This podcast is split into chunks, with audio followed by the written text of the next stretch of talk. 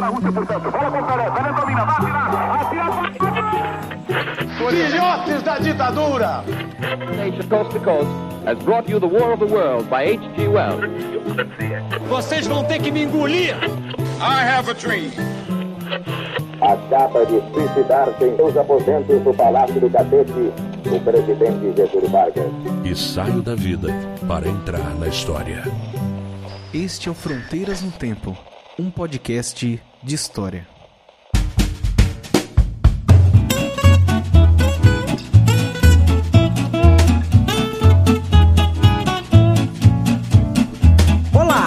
Quem fala é o CA. Oi, aqui quem fala é o Marcelo Beraba, E você está ouvindo o Fronteiras no Tempo. um podcast de história. Tudo bem com você, Marcelo? Tudo bem? CA, meu amigo, como está aí você? Estou bem, estou bem também. É, Estamos aqui curtindo esse inverno meio quente, né? Diferente dos últimos anos, mas não tô reclamando. Aquecimento global. Ebulição global agora é o termo, né? Que a, a ONU tá usando, né? Já passou É do isso, aquecimento, tá entrando a ebulição. Ou seja, né? Tem a ver com o tema que a gente vai falar hoje? Não, mas beleza, estamos aí. Não, pior que tem, porque todos os meus movimentos Tem. são friamente calculados. Ah, é verdade, é tudo roteirizado. Só que não. que nós vamos falar, Marcelo, nesse episódio sobre África, Amazônia e histórias em quadrinhos. Olha, que mistura, eu diria, exótica, né? Então, os nossos ouvintes podem aguardar aí muitas surpresas, porque trouxemos um convidado muito especial, que é um cara muito entendedor de histórias em quadrinhos e também de especificamente histórias em quadrinhos que tratam dessas regiões, né, da- das Áfricas e da Amazônia. né? Então a gente vai bater um papo aí muito bacana, interessante sobre a conexão desses mundos, desses campos de pesquisa e de reflexão aí, histórica e social e política. Com certeza. Também estará com a gente o ator e comediante estagiário Rodolfo. Sacanagem. É, eu perguntei pro Bing outro dia, foi engraçado essa história, eu vou contar rapidinho, né? Sobre o Fronteiras, falei, ah, do Bing, o que, que era o podcast Fronteiras no Tempo? Aí ele falou que era composto pelo CA, pelo Marcelo Beraba e pelo estagiário Rodolfo, que era um ator e comediante.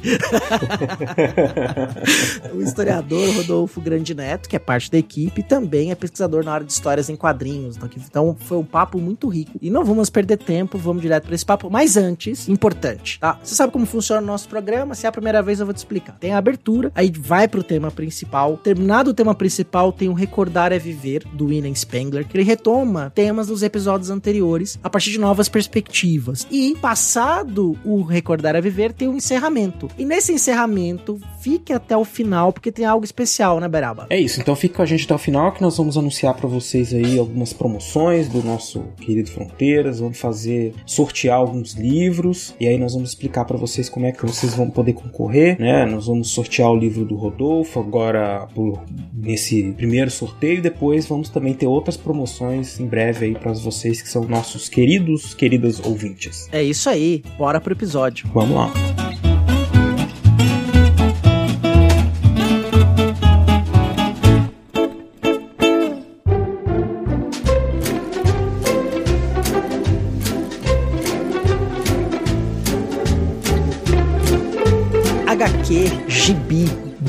Desenhada, sequência de artes. Os quadrinhos e as histórias das histórias em quadrinhos são repletas de muita variedade. Podem ser utilizados como puro e simplesmente produto de entretenimento, como objetos artísticos completos, como objetos didático-pedagógicos, podemos dizer assim. E é sobre isso que a gente vai conversar um pouquinho no Fronteiras no Tempo de hoje. Mas para isso, recebemos aqui um convidado mais do que especial. Está com a gente hoje aqui o Márcio Rodrigues. Márcio, se apresenta aí para o nosso público e fala um pouquinho sobre o seu trabalho. Eu agradeço né, pelo convite. Bom dia, boa tarde, boa noite, dependendo do horário que vocês estiverem escutando aqui o podcast. Meu nome é Márcio Rodrigues. Atualmente eu estou em fase de finalizar meu doutorado pela UFA. Sou professor também universitário. Tenho atuado também como é, editor e tradutor de quadrinhos. Tenho feito também trabalhos de pesquisas relacionados né, ao campo das histórias em quadrinhos como fonte e objeto para história. É, minha tese ela é sobre a Amazônia nas histórias em quadrinhos, mas eu também trabalho com quadrinhos de autorias africanas. Então, tenho feito um trabalho mais nesse sentido no, no presente momento, né? E também traduzido alguns quadrinhos. Conosco também, né? Não estava na abertura, mas já é figura presente, o nosso estagiário, Rodolfo, grande neto. Oi!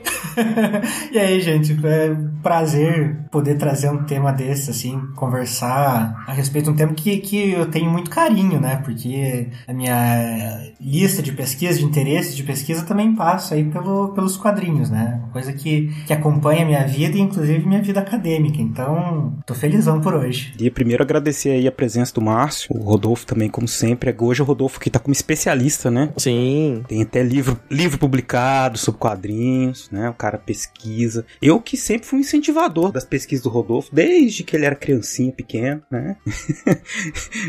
Isso é uma piada interna aí, que a gente deixa pros bastidores. Mas enfim, é um tema muito, muito relevante e que faz parte do cotidiano de todos os ouvintes, né? Na medida em que todo mundo, em algum momento da vida, leu histórias em quadrinhos, mais ou menos. E dependendo aí dos estilos, né? Tem uma ligação afetiva, tem uma memória. E é interessante pra gente refletir como tem vários produtos de arte que nos ensinam coisas, né? E aí eu acho que hoje pro nosso ouvinte, como outros temas que a gente trabalhou, as histórias em quadrinhos, ele, elas são um exemplo de algo que a gente consome no sentido de ler e de ter contato. A gente aprende coisas e nem sempre a gente reflete sobre o que a gente aprende é, a partir desses, desses materiais. Então, acho que é muito, muito oportuno que a gente traga isso aqui pro, pros nossos ouvintes. Lembrando que a gente já falou também, a gente sempre fala aqui, né, de alguma manifestação artística, mas a gente já falou de cultura pop em outros momentos. Então, acho que foi a primeira participação do Rodolfo, né, CA? Isso, episódio 15, de que foi lançado no dia 1 de janeiro de 2017. Nossa, que bons tempos. Ai,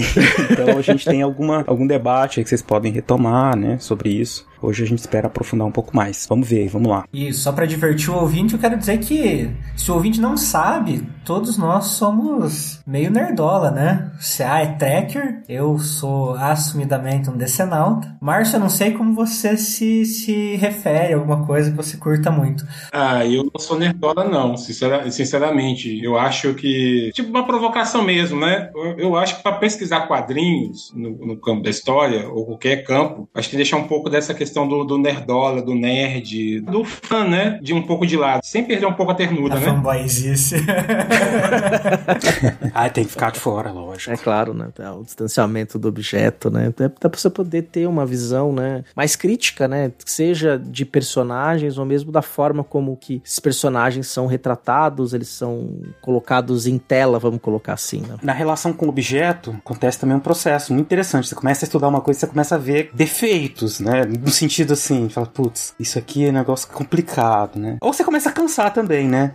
Nossa, chega dessa história. Meio que perde a magia. Perde a magia o negócio, né? É diferente realmente você ser fã do você ser um pesquisador, lógico. E acho que também, às vezes, pesquisar quadrinhos é um tanto é, cansativo, exaustivo, né? Não é aquela, não é aquela fonte que, a princípio, pessoas acham que pode ser algo mais divertido, mais contraído, com relação à questão do conhecimento histórico, né? As histórias em quadrinhos, elas têm um, um grau de complexidade e também mesmo de sistematização que demanda ter aquela questão mesmo de uma outra erudição que é bem diferente, né, do, mas ao mesmo tempo igual para outros objetos de pesquisa. Mas no geral eu acho que primeira coisa, né, você pode ser muito bem um fã de quadrinhos, partir das suas experiências, mas de certa forma deixar um pouco disso de lado, né? Aquela questão mesmo quase que na Divina Comédia, né, quando a gente vai entrar no inferno, no círculo do inferno, a gente deixar um pouco as nossas esperanças, os nossos medos para trás porque a gente vai encontrar algo totalmente novo. É, exato. É, é muito louco isso, porque quando a gente pesquisa uma coisa que se mistura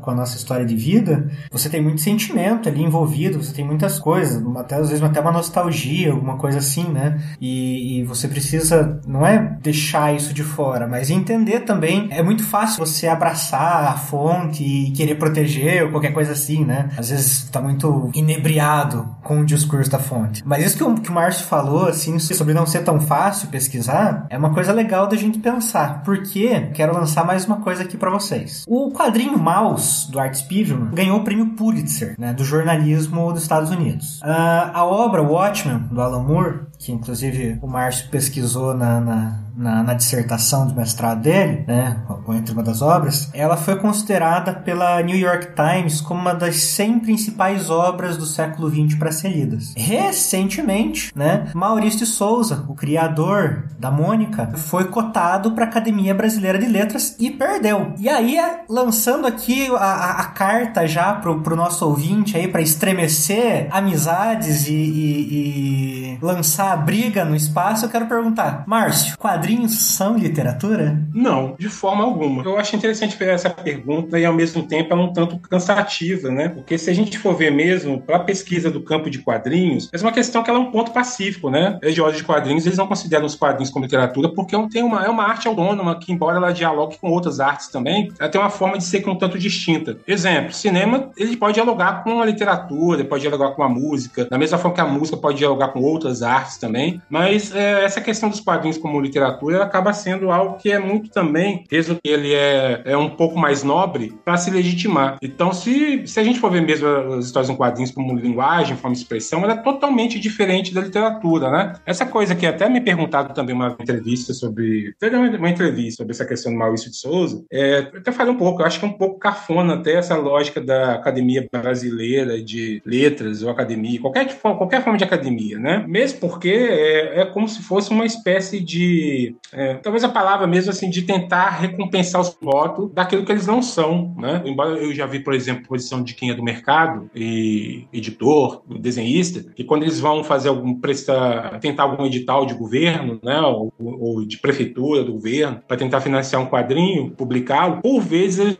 acaba estando nos editais, sabe? E aí tá lá nos editais, eles têm que fazer essa espécie de concessão. Mas do ponto de vista mesmo acadêmico, os quadrinhos são algo totalmente diferente quadrinho é quadrinho. Traz um quadrinho são quadrinhos. É isso, né? Quadrinho é quadrinho. É, é isso. Eu sempre comento quando, quando me perguntam sobre isso. É, eu falo, olha, todo mundo já foi no cinema e que assim, era adaptação de um livro e saiu do, do cinema com aquela sensação de que, puta, o livro era muito melhor. Porque você são duas linguagens distintas e você consome de maneiras diferentes, né? Quer dizer, o livro você tem a sequência de páginas e tal tudo mais. Um livro às vezes você leva um, dois dias lendo, enquanto o filme ele fica resumido de uma hora e meia, duas horas, né? E, e ele é super visual, assim, você entra no filme de uma outra maneira. Tem coisa que funciona pra caramba no cinema e tem coisa que só funciona na literatura, né? Por exemplo, você pega um, o Tolkien lá que passa cinco páginas descrevendo as folhas caindo e, e, e a formação de não sei o que, coisa que na tela você consegue mostrar em cinco segundos, né? Então é uma forma muito diferente de, de contar uma história, de absorver essa história. E é muito interessante porque, assim, além, eu concordo com essa, com essa percepção de que é uma perspectiva bem quase elitista, né? Assim, no sentido de você atribuir os quadrinhos essa ideia de que eles são literaturas querendo colocar ele no espaço que eles não pertencem e ainda colocando a literatura como algo superior. Não, é, é esse ponto é bem interessante, né? Quando a gente pensa, vocês estão falando como quadrinho como uma das artes, né? Uma arte, a oitava arte, vamos colocar aí, né? Esse tipo nona.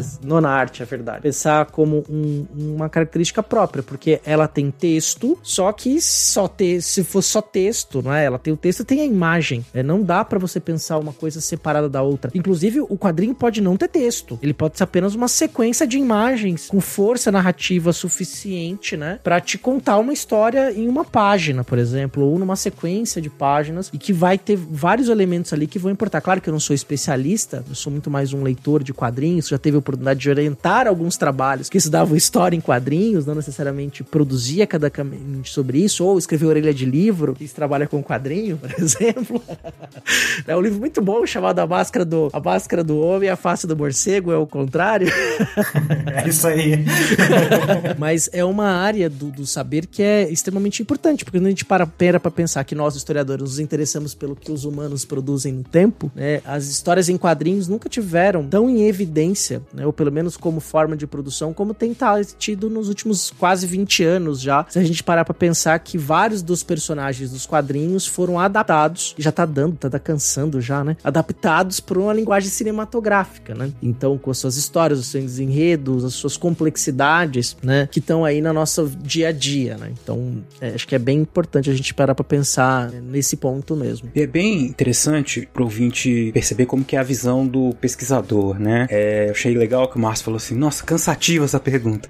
Porque é isso, né? A gente desenvolve uma reflexão na pesquisa científica, né? Que ela vai sempre, ela parte de inquietações do público, né? Mas a gente tenta avançar nessas problematizações. E essa questão dos quadrinhos, ela é faz parte também, achei interessante essa colocação, né? De que a gente tem a necessidade dos quadrinhos de se legitimar, ainda que eles tenham uma, um papel, um lugar importante, mas é aquela coisa assim, vamos é, nos colocar numa posição de uma, uma coisa séria, né? Para ser levada a sério. Que é uma discussão que historicamente remete aí a essas outras formas de produção né, de arte, especialmente no século XX, com o cinema, que também passou por essa, de certa maneira, né, por essa, é, esse desafio, né, de ser colocado como uma, uma, uma expressão artística séria. É, também hoje a gente observa esse debate para os videogames, até chegar no ponto que a gente está debatendo atualmente a questão das inteligências artificiais, né? Qual o papel delas na produção de arte, né? Se elas produzem arte, se elas são só copiadoras de arte dos outros, enfim. A gente vai avançando nisso e os historiadores, cientistas sociais de maneira geral, a gente está pensando nessas, em todas essas, essas possibilidades, como que nós, quais impactos né, isso tem na nossa cultura, nossa sociedade. Agora, uma coisa que você já falou, interessante, né? Quadrinhos, todo mundo tem muita relação com os quadrinhos, é, especialmente por causa dessas adaptações, né? Mas o Rodolfo já cantou a pedra. A adaptação ela nem sempre é bem feita, né? Então eu acho que a gente cansou da fórmula, assim, na minha visão. Os quadrinhos são melhores porque eles têm né, uma qualidade diferente em, em vários aspectos e, a, e a, as fórmulas de adaptação são tão batidas, né? Você assiste um filme de herói e eles fazem sempre aquela mesmo, geralmente fazem aquele mesmo caminho, né? E aí você não consegue aproveitar as qualidades que tem ali para ser adaptadas para outra linguagem, né? Que aí a gente tem bons exemplos atuais de, de boas adaptações, enfim, que, que, trabalham com várias expressões. Essa última que foi lançada em 2023 do, do Aranha Verso aí, é, esqueci o título, mas é aquele desenho do, do Miles Morales. É muito bom, cara. Nossa, tem, dá pra gente fazer um episódio só para debater isso, mas aí seria outra coisa. Mas é legal, eu acho que o ouvinte pode perceber aí como que é. é eu gostei que vocês falaram assim com ênfase dessa, nessa relação com a literatura. Boa questão aí que o Rodolfo trouxe. Mais uma boa polêmica aí. É, espero que não desfaça nenhuma amizade com dos nossos ouvintes por aí. O ouvinte vai ficar putaço da cara, né? Por que? Como assim, não é? O cara com aquela coleção enorme que, ah, minha literatura. coisa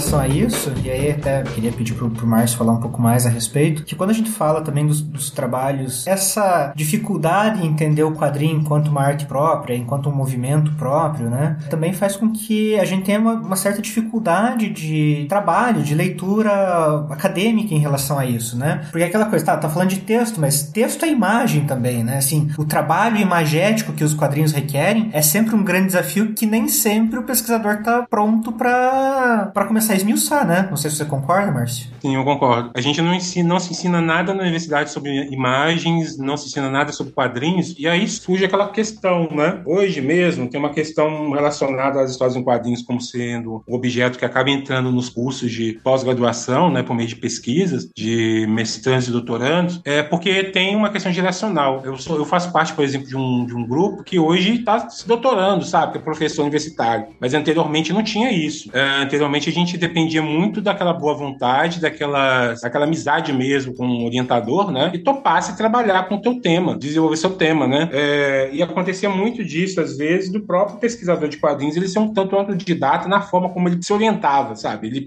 ele se próprio se orientava, porque o orientador, às vezes, independente se fosse um bom ou um péssimo orientador, nem sempre ele tinha aquele conhecimento a respeito, né, das histórias em quadrinhos. Era muito mais aquela noção quase que da fonte, trabalhando no tema, do que propriamente a, essa expressão, né, dos códigos particulares dos quadrinhos, como pode ser trabalhado em sala de aula, pensa na questão da, relação do quadrinho com o tempo, tanto dentro do tempo interno, quanto também fora, né, do ponto de vista do contexto. Então, essas questões fazem com que os quadrinhos sejam um tanto difícil mesmo, né. Tem um, um teórico é, belga, no caso, que é o Thierry Ingolstein, né, ele tem um livro que não foi traduzido pelo, aqui no Brasil ainda, é, mas a tradução seria as histórias em quadrinhos, esse, um, na verdade, um objeto cultural não identificado. Aquela brincadeira com OVNI, sabe? A gente olha pro céu, vê uma luz, vê algo voando. A gente sabe muito bem do que se trata, né? Que é um objeto voador, não sabe identificar. É mais ou menos isso com as histórias em quadrinhos. A gente olha para as histórias em quadrinhos, mas não sabe muito bem falar sobre a respeito delas. Sabe identificar que é uma HQ, mas não sabe trabalhar do ponto de vista mesmo do contexto, né? E olha que eu tô colocando aqui algumas questões que hoje elas são um pouco tanto batidas dentro da pesquisa, né? Justamente porque já se desenvolveu muita coisa, né? Então, é, quando a gente fala, aqui eu falei, acabei de falando de legitimidade, dessa questão mesmo de como ler os quadrinhos, né? Mas tem pesquisas que já avançaram muito uh, para além disso. E, e, eu fiquei bem, bem curioso, Márcio, nessa tua fala, né? Você consegue, é claro que a gente tá num podcast, a pessoa não consegue ver, mas você conseguiria descrever pra gente, por exemplo, é, uma característica básica de como se analisa é, a imagem nos quadrinhos? Para fazer uma análise de quadrinhos, a gente tem diferentes perspectivas, sabe? Não tem como aquela receita de bolo com uma única forma né, de analisar quadrinhos. Isso vai depender muito de como e do que, que o historiador ou então qualquer campo de conhecimento está trabalhando com os quadrinhos. Eu, particularmente, eu tento contextualizar hoje as histórias em quadrinhos no nível mesmo um discurso que ela é capaz de fazer com noções como a relação entre o sujeito que olha as histórias em quadrinhos e esse objeto que são as histórias em quadrinhos que estão diante, né, de um possível leitor. Então eu acabo utilizando referenciais da Associação da Arte, que pensa a questão de imagens, né, mas no caso das histórias em quadrinhos, as imagens elas têm um outro, uma outra forma de arranjo. É, então é possível, por exemplo, você utilizar autores como Nick Suzanes, né, que ele tem um livro que foi traduzido no Brasil como Desaplanar. Ele pensa nas histórias em quadrinhos como um objeto estético, como um objeto que por si só ele já tem uma forma de sistematização do pensamento, que é bem distinta da literatura, que é bem distinta das outras artes, né? Então, é, pensar quadrinhos envolve pensar como o pensamento é gestado em torno delas. Aquela lógica mesmo, né, dos quadrinhos, que ele, eles têm uma, um, um arranjo particular. E não é simplesmente... A coisa fica muito mais complicada quando tem imagem e texto, sabe? Imagem, texto em articulação, ou quando tem imagens que são interligadas. E nos quadrinhos tem aquela noção de, às vezes, de arte sequencial, mas só que essa noção também hoje ela não é tão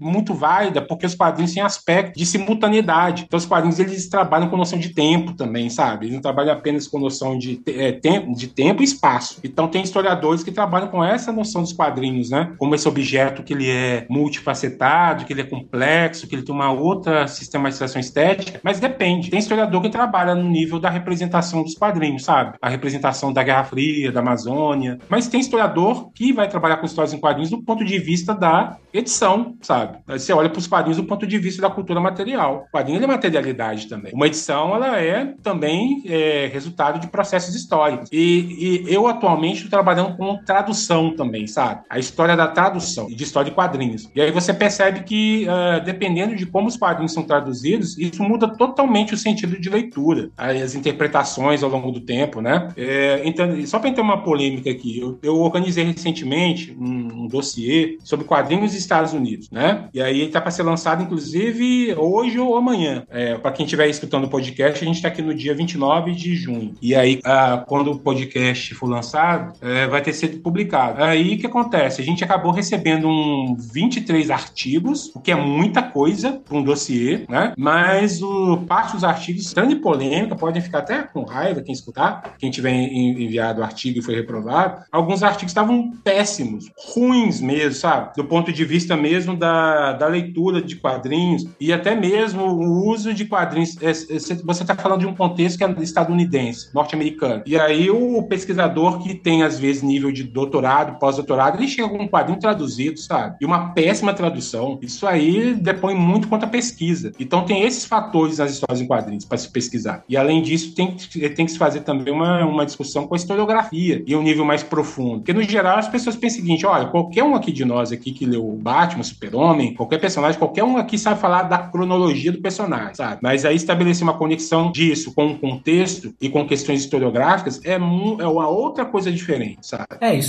isso é bastante interessante, assim, da gente pensar, porque são, são várias coisas rodando em torno do mesmo eixo, né? É você observar o processo editorial, é você observar o criador e a relação que o criador tem com o processo editorial, que isso muda, é você observar, como o Marcos falou, a materialidade, né, o suporte. É muito diferente um quadrinho que ele é, que ele é lido, assim, lá da banquinha do jornal, que ele é feito para ser, sei lá, esquecido no ônibus, com aquele que é vendido na livraria, né, que é feito com papel bonito, cartado e tudo mais. Com o contexto que ele está sendo produzido, com além disso a temática que ele está trazendo. Então são várias coisas que vão rodando em torno do eixo que muitas vezes deixa o pesquisador até meio, meio confuso, tipo, para onde eu vou, né? E aí aliado o fato da gente da gente ser péssimo leitor de imagem no geral, como o Márcio estava falando, né? Assim, a gente vive num mundo que é basicamente imagético. Quer dizer, a gente tem muito mais facilidade para compartilhar um meme na internet, lá nas redes sociais, que a gente entende o conteúdo rapidinho, do que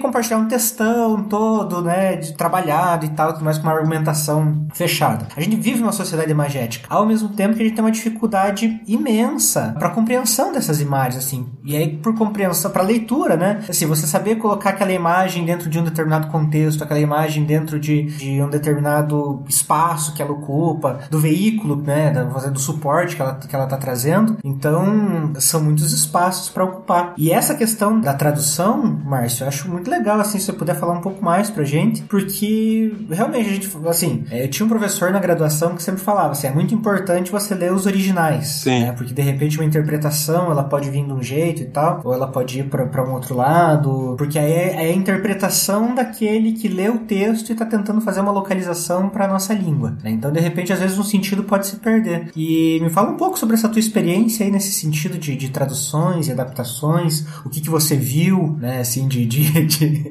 de dificuldades, assim, e tal, ou de obras que você viu e fala assim, cara, isso mudou completamente, né? Tá, assim, a tradução piorou ou melhorou a obra em algum sentido? Olha, é, eu particularmente, Rodolfo, eu, eu tenho aquela questão de muita facilidade para aprender línguas, sabe? E desde mais ou menos a adolescência eu comecei a ter interesse em ler, os quadrinhos no original, sabe? Até mesmo do que, que caía, porque eu sou de uma fase, por exemplo, pela minha idade, na época teve a questão do dólar ter sido pareado com o real, né? Isso permitia que lá na cidade onde eu morava, Belo Horizonte, que é uma cidade que tem uma questão de urbanidade, chegava alguns quadrinhos na livraria leitura e às vezes era aquele quadrinho assim, tipo 1,50, sabe? Que era do dólar mesmo. E aí eu fiquei com esse interesse mesmo de comprar algumas coisas no original e ler. Porque eu ficava incomodado de ler, às vezes, alguns quadrinhos e saber que eles eram ambientados, por exemplo, em Nova York, mas aparecia tipo Faustão no quadrinho, sabe? É, eu ficava, ficava tipo assim, chocado, pensando assim, ó, oh, tá passando aqui é, um quadrinho e aí tem um personagem que ele é tipicamente do brasileiro. Isso aí, particularmente, para mim, soava meio estranho. É igual uh, recentemente, teve um quadrinho que é o, o, Retorno do Messias, é um quadrinho que é ambientado nos Estados Unidos. Aí tem um personagem lá que ele é. Ele é, é a história, tipo, não sei se você já chegou a ler. Jesus Cristo, ele volta pra Terra e é comparado com um super-herói. E aí tem um momento lá que o personagem lá de Jesus Cristo é comparado com um cantor norte-americano, que é o Kenny Loggins, né? Kenny Loggins lá, que é do, da trilha do Top Gun, né? Que ele na época era um cabeludo e, e, ele foi comparativo. Ah, Jesus parece com aquele cantor ali. Tradução, o tradutor, junto com o editor, colocado que ele parecia com o Fiuk, sabe? Então.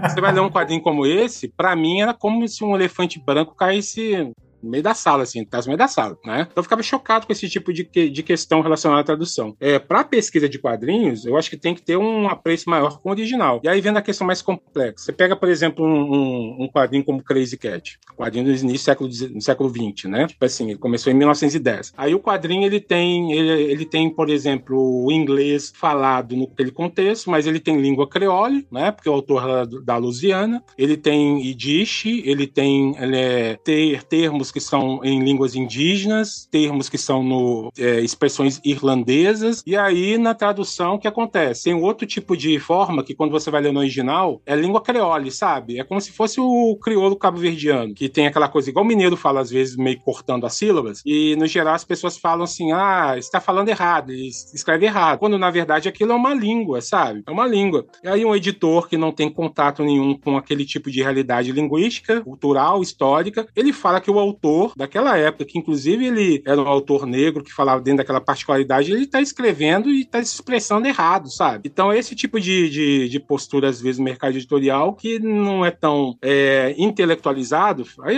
entrando em polêmicas mesmo, né? Que não dá conta de lidar com os quadrinhos nessa multiplicidade. Aí a gente tá falando de quadrinhos históricos. Você pega, por exemplo, um quadrinho lá do Hulk, edição mais ou menos recente, encadernado e tudo, um quadrinho ambientado na Guerra Fria, no original tem um termo lá que é cortina de ferro, o tradutor que não é especializado em nada de história, ele vai lá e tira o Cortina de Ferro, porque ele parte do princípio que o leitor não vai entender o que é Cortina de Ferro. Mas você está lendo um quadrinho dos anos 1960, né, com uma particularidade no contexto de Guerra Fria, mas ele sofre essas adaptações nesse mesmo sentido. Porque eu fico imaginando, se você vai ler um quadrinho que ele é do início do século 20, né, ele tem que te, uh, passar aquela ideia que ele é de um contexto totalmente diferente. Só que aí tem essa questão da tradução, que no geral algumas editoras têm uma postura mais de domesticação, subestimar, subestimar o leitor, como se o leitor não fosse entender, né? Então tem feito alguns trabalhos relacionados à tradução também. Eu, eu me vejo muito mais como historiador que caiu de paraquedas no mercado de tradução do que propriamente um tradutor. Acho que eu tenho mais a contribuir nesse sentido. Eu estou traduzindo agora até um material pro Pipoque Nankin, que é o Blueberry, que é um quadrinho lá de Velho Oeste. Ele é ambientado no contexto no final do século XIX, e aí tem vários termos, né? Eu acabei fazendo um trabalho para ele de revisão desse material. É porque o tradutor, o tradutor é bom, toda aquela questão mesmo, assim, um tradutor, mas não, não era aquela questão mesmo, acho que posso falar aqui sem entrar aí no mérito e longe de depreciar, mas não tinha aquela questão mesmo relacionada ao tratamento da história, porque é um quadrinho que ele tem muita camadas, camadas históricas. Imagina, você está pegando um quadrinho que fala sobre guerra de secessão, um quadrinho que fala do processo de, de tentativa de, de genocídio, etnocídio de povos indígenas norte-americanos, uhum. sabe, dos nativos norte-americanos. E aí ele é cheio de camadas históricas, não tem como a gente tirar isso, sabe, pensando que o leitor é, não vai entender. Então, às, às, vezes, exemplo, a gente pega um quadrinho que às vezes é polêmico, como o Tintin no Congo, né? É, o Tintin no Congo ele fala da relação entre o homem europeu e o, no caso, o continente africano, né? No Congo, que era a colônia belga. Aqui no Brasil, quando vão fazer tradução, coloca aquele vocabulário que é típico da novela da Globo, de escravidão, sabe? Coloca inhô, senhor, e, e no original não tem isso. No original, por exemplo, até os, os congoleses, eles falam no outro registro, eles falam no Lingala, que é uma língua também falada lá no Congo, né? E aqui, como não se sabe muito a respeito disso, do contexto africano, acho que eles estão falando errado. E aí acaba reproduzindo um preconceito. Um preconceito quase assim mesmo, que às vezes, às vezes você vê uma tradução, ela acaba sendo preconceituosa, que acaba reproduzindo estereótipos, inclusive racistas. Então é, é mais ou menos esse tipo de incômodo que às vezes eu acabei tendo, experienciando como tradutor e mais pensando como historiador mesmo, sem separar as duas coisas.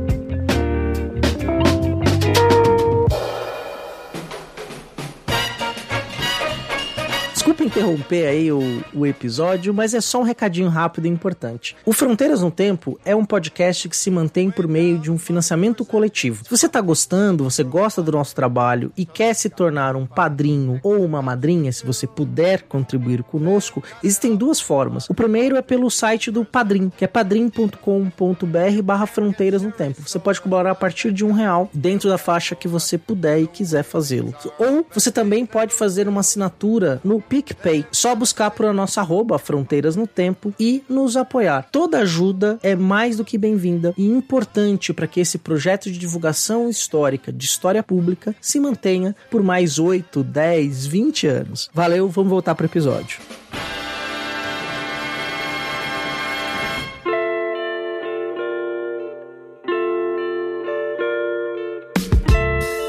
Isso que você falou é uma, uma, foi uma aula, né, de como que os historiadores se preocupam com as fontes, né, como a gente está preocupado em pensar efetivamente aquilo que a gente está pesquisando, né, para além de uma narrativa, uma coisa que a gente tá, vai contar, né. Então, quer dizer, tem uma, tem toda uma problematização que envolve muita sensibilidade, né, e muita pesquisa. Eu me lembrei, é, eu não tinha feito, a gente quando tá fora da área não faz as, as associações, né, com outras fontes, outros períodos, outras temporalidades, porque eu, eu já falei muito parecido com isso quando eu tava falando com os alunos sobre os viajantes no, no Brasil do, da colonial, né? Ah, os alunos me perguntando, nossa, mas professor, que língua que tava? E como é que, de onde que vem isso, né? E como é que era? Então, e eu falando exatamente dessa questão do, para perceber como eles escreviam, que, que tem que pegar os originais e tá, tá, tá, né? E aí a gente naturaliza a tradução. Eu acho também que fiquei super, é, achei super sintomático o fato de que muitos, é, muita gente escreve escreveu artigo baseado em tradução, para você ver como a gente não problematiza isso. Ah, isso é coisa do pessoal da, da linguística lá, o pessoal das letras, eles, eles que vão falar sobre isso, né? Passa batido, a gente perde um monte de coisa.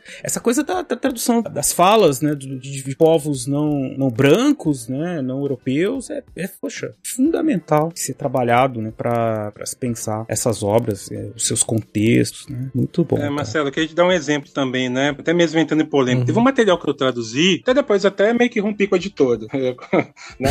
era um material dos anos 1990, era um quadrinho underground, quadrinho totalmente problemático, com gírias que são é, homofóbicas, sexistas, e aí a editora cismou de publicar esse quadrinho. Beleza, né? Ok, eu como historiador, eu colocaria nesse material, no expediente, seguinte, uma nota falando, olha, esse quadrinho aqui foi produzido em tal contexto, 90, ele acaba reproduzindo certos estereótipos, certos preconceitos, né? Mas aí que acontece? A editora acabou higienizando o material, acabou passando mais ou menos aquele pano assim pro autor. Exemplo, tinha uma parte lá que ela é capacitista, sabe? De depreciar, por exemplo, é, atribuir as pessoas que têm uma certa é, dificuldade de aprendizado como retardados, sabe? E aí isso foi minimizado. Uhum. Exemplo, uma parte lá que chamava os personagens, tipo assim, de maricas e bichonas, colocou tipo assim, bando de bundão, sabe? Tem muita diferença. Então, quem vai ler esse material é, acaba vendo uma perspectiva higienizada. E tem outra coisa também, quando se fala em tradução, geralmente a tradução ela não é do tradutor só, porque tem um editor também, sabe? Às vezes uma tradução é da linha editorial, uhum. tem que fazer tem que fazer esse adendo aí, né? Com relação a esses tipos de materiais, aí é muito mais uma relação do, do mercado, pega um material como esse de um autor que vende, mas não sabe lidar com questões de anacronismo, sabe? É questão do tempo mesmo. E acaba produzindo uma leitura que ela, ela pegar o autor ali e ler, vai achar que ele hum, não, tem, não é problemático, sabe? Mesma coisa, imagina a gente pegar o Monteiro Lobato, que eu vi vocês falando aqui de início, assim, que fizeram um programa sobre, né? Nos termos, nos termos racistas do Monteiro Lobato. A gente produzindo uma leitura que é deturpada do tempo histórico. E esse sujeito, ele acaba sendo visto totalmente diferente pelos nossos olhos de uhum. hoje, né? Então acho que tem, esse tipo de preocupação é interessante para tradução uhum. e para a pesquisa de quadrinhos. E como isso é uma coisa atual, pensando em questões historiográficas, né? Como isso é uma preocupação bem recente da, da historiografia, porque está muito presente na sociedade. A gente passou aí, é, falando de livros mesmo, livros que estão sendo reeditados, que estão sendo, termos estão sendo retirados. Por exemplo, você vai assistir o Peter Pan Disney+, né? No streaming lá que eles disponibilizaram. Antes de iniciar, tá lá dizendo, não, esse aqui, esse, esse filme contém cenas assim, assim e tal, que pode ser um problema para determinado, assim, é, é, é, retrato de um contexto, é, é retrato de uma época. Basicamente esse é o aviso que tem lá no Disney+.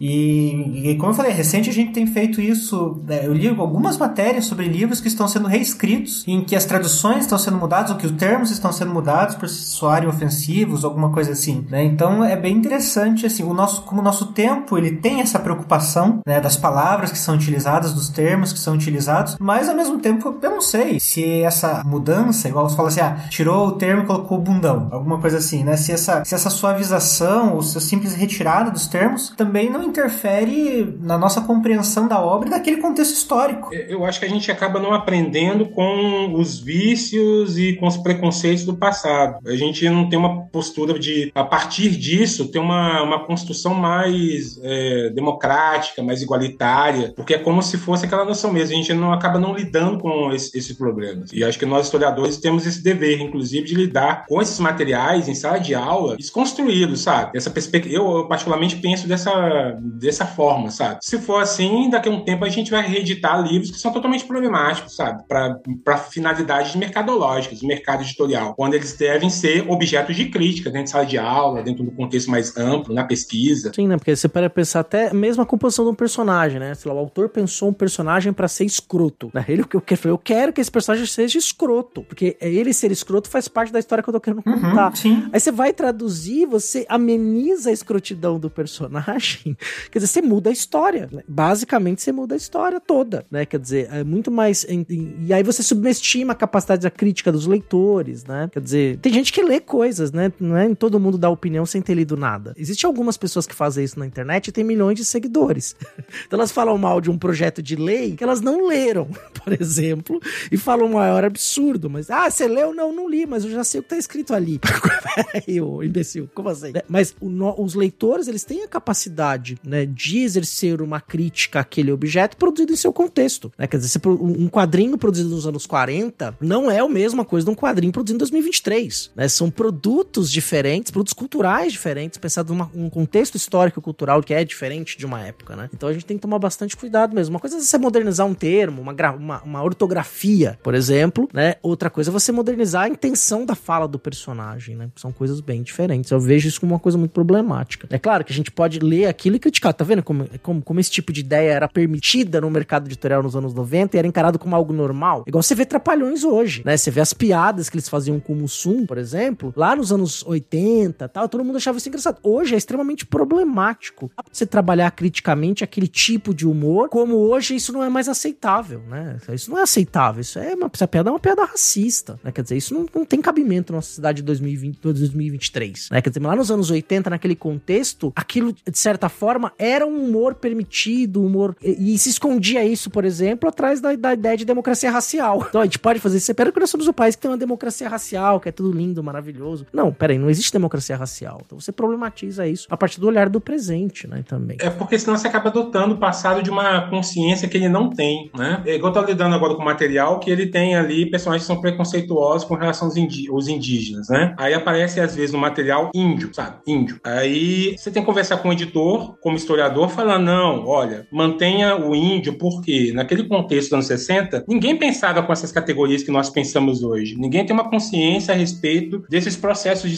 estereotipização, de criação de um pensamento preconceituoso, né? Ah, resolve muito colocando no expediente uma nota. Uma nota ali, para quem lê o, aquele material, nem no expediente, às vezes na, na primeira página, ele abrindo um quadrinho, abrindo um livro, ele vai ter consciência daquilo, sabe? Esses aspectos são muito importantes para nós historiadores, ao, lidar, ao, lidarmos com os quadrinhos. A gente está lidando no, no caso aqui, falando de quadrinhos de história, eu acho mais indicativo, até falando como tradutor mesmo, ler no original, né? Até mesmo os quadrinhos que eu traduzi, eu falo, leia no original. É, porque senão a gente precisa confiar no Márcio, né? É, é, é esse, esse talvez seja um ponto do tipo, é, quando a gente está estudando, e aí isso não vale só para os quadrinhos, isso vale para toda a formação acadêmica que você tem, independente da sua área. Se você não lê o autor, você lê só os comentaristas, você vai ficar formado na opinião do comentarista, né? E não exatamente, porque às vezes o comentarista é uma interpretação da interpretação, né? Então, assim, é, o que, que o autor na fonte ele quer dizer? Será que ele quis, será que ele tentou entender isso mesmo? Ou será que isso foi uma leitura que veio depois? Num dos programas do Fronteiras aí, do qual não participei, a gente falou bastante sobre o, o Gilberto Freire, e aí tem toda aquela questão da, da democracia racial, né? Que nunca foi trabalhado em Casa Grande Senzala o termo democracia racial. No entanto, as críticas que se fizeram do Gilberto, e aí a questão não é se o Gilberto Freire defendia isso ou não,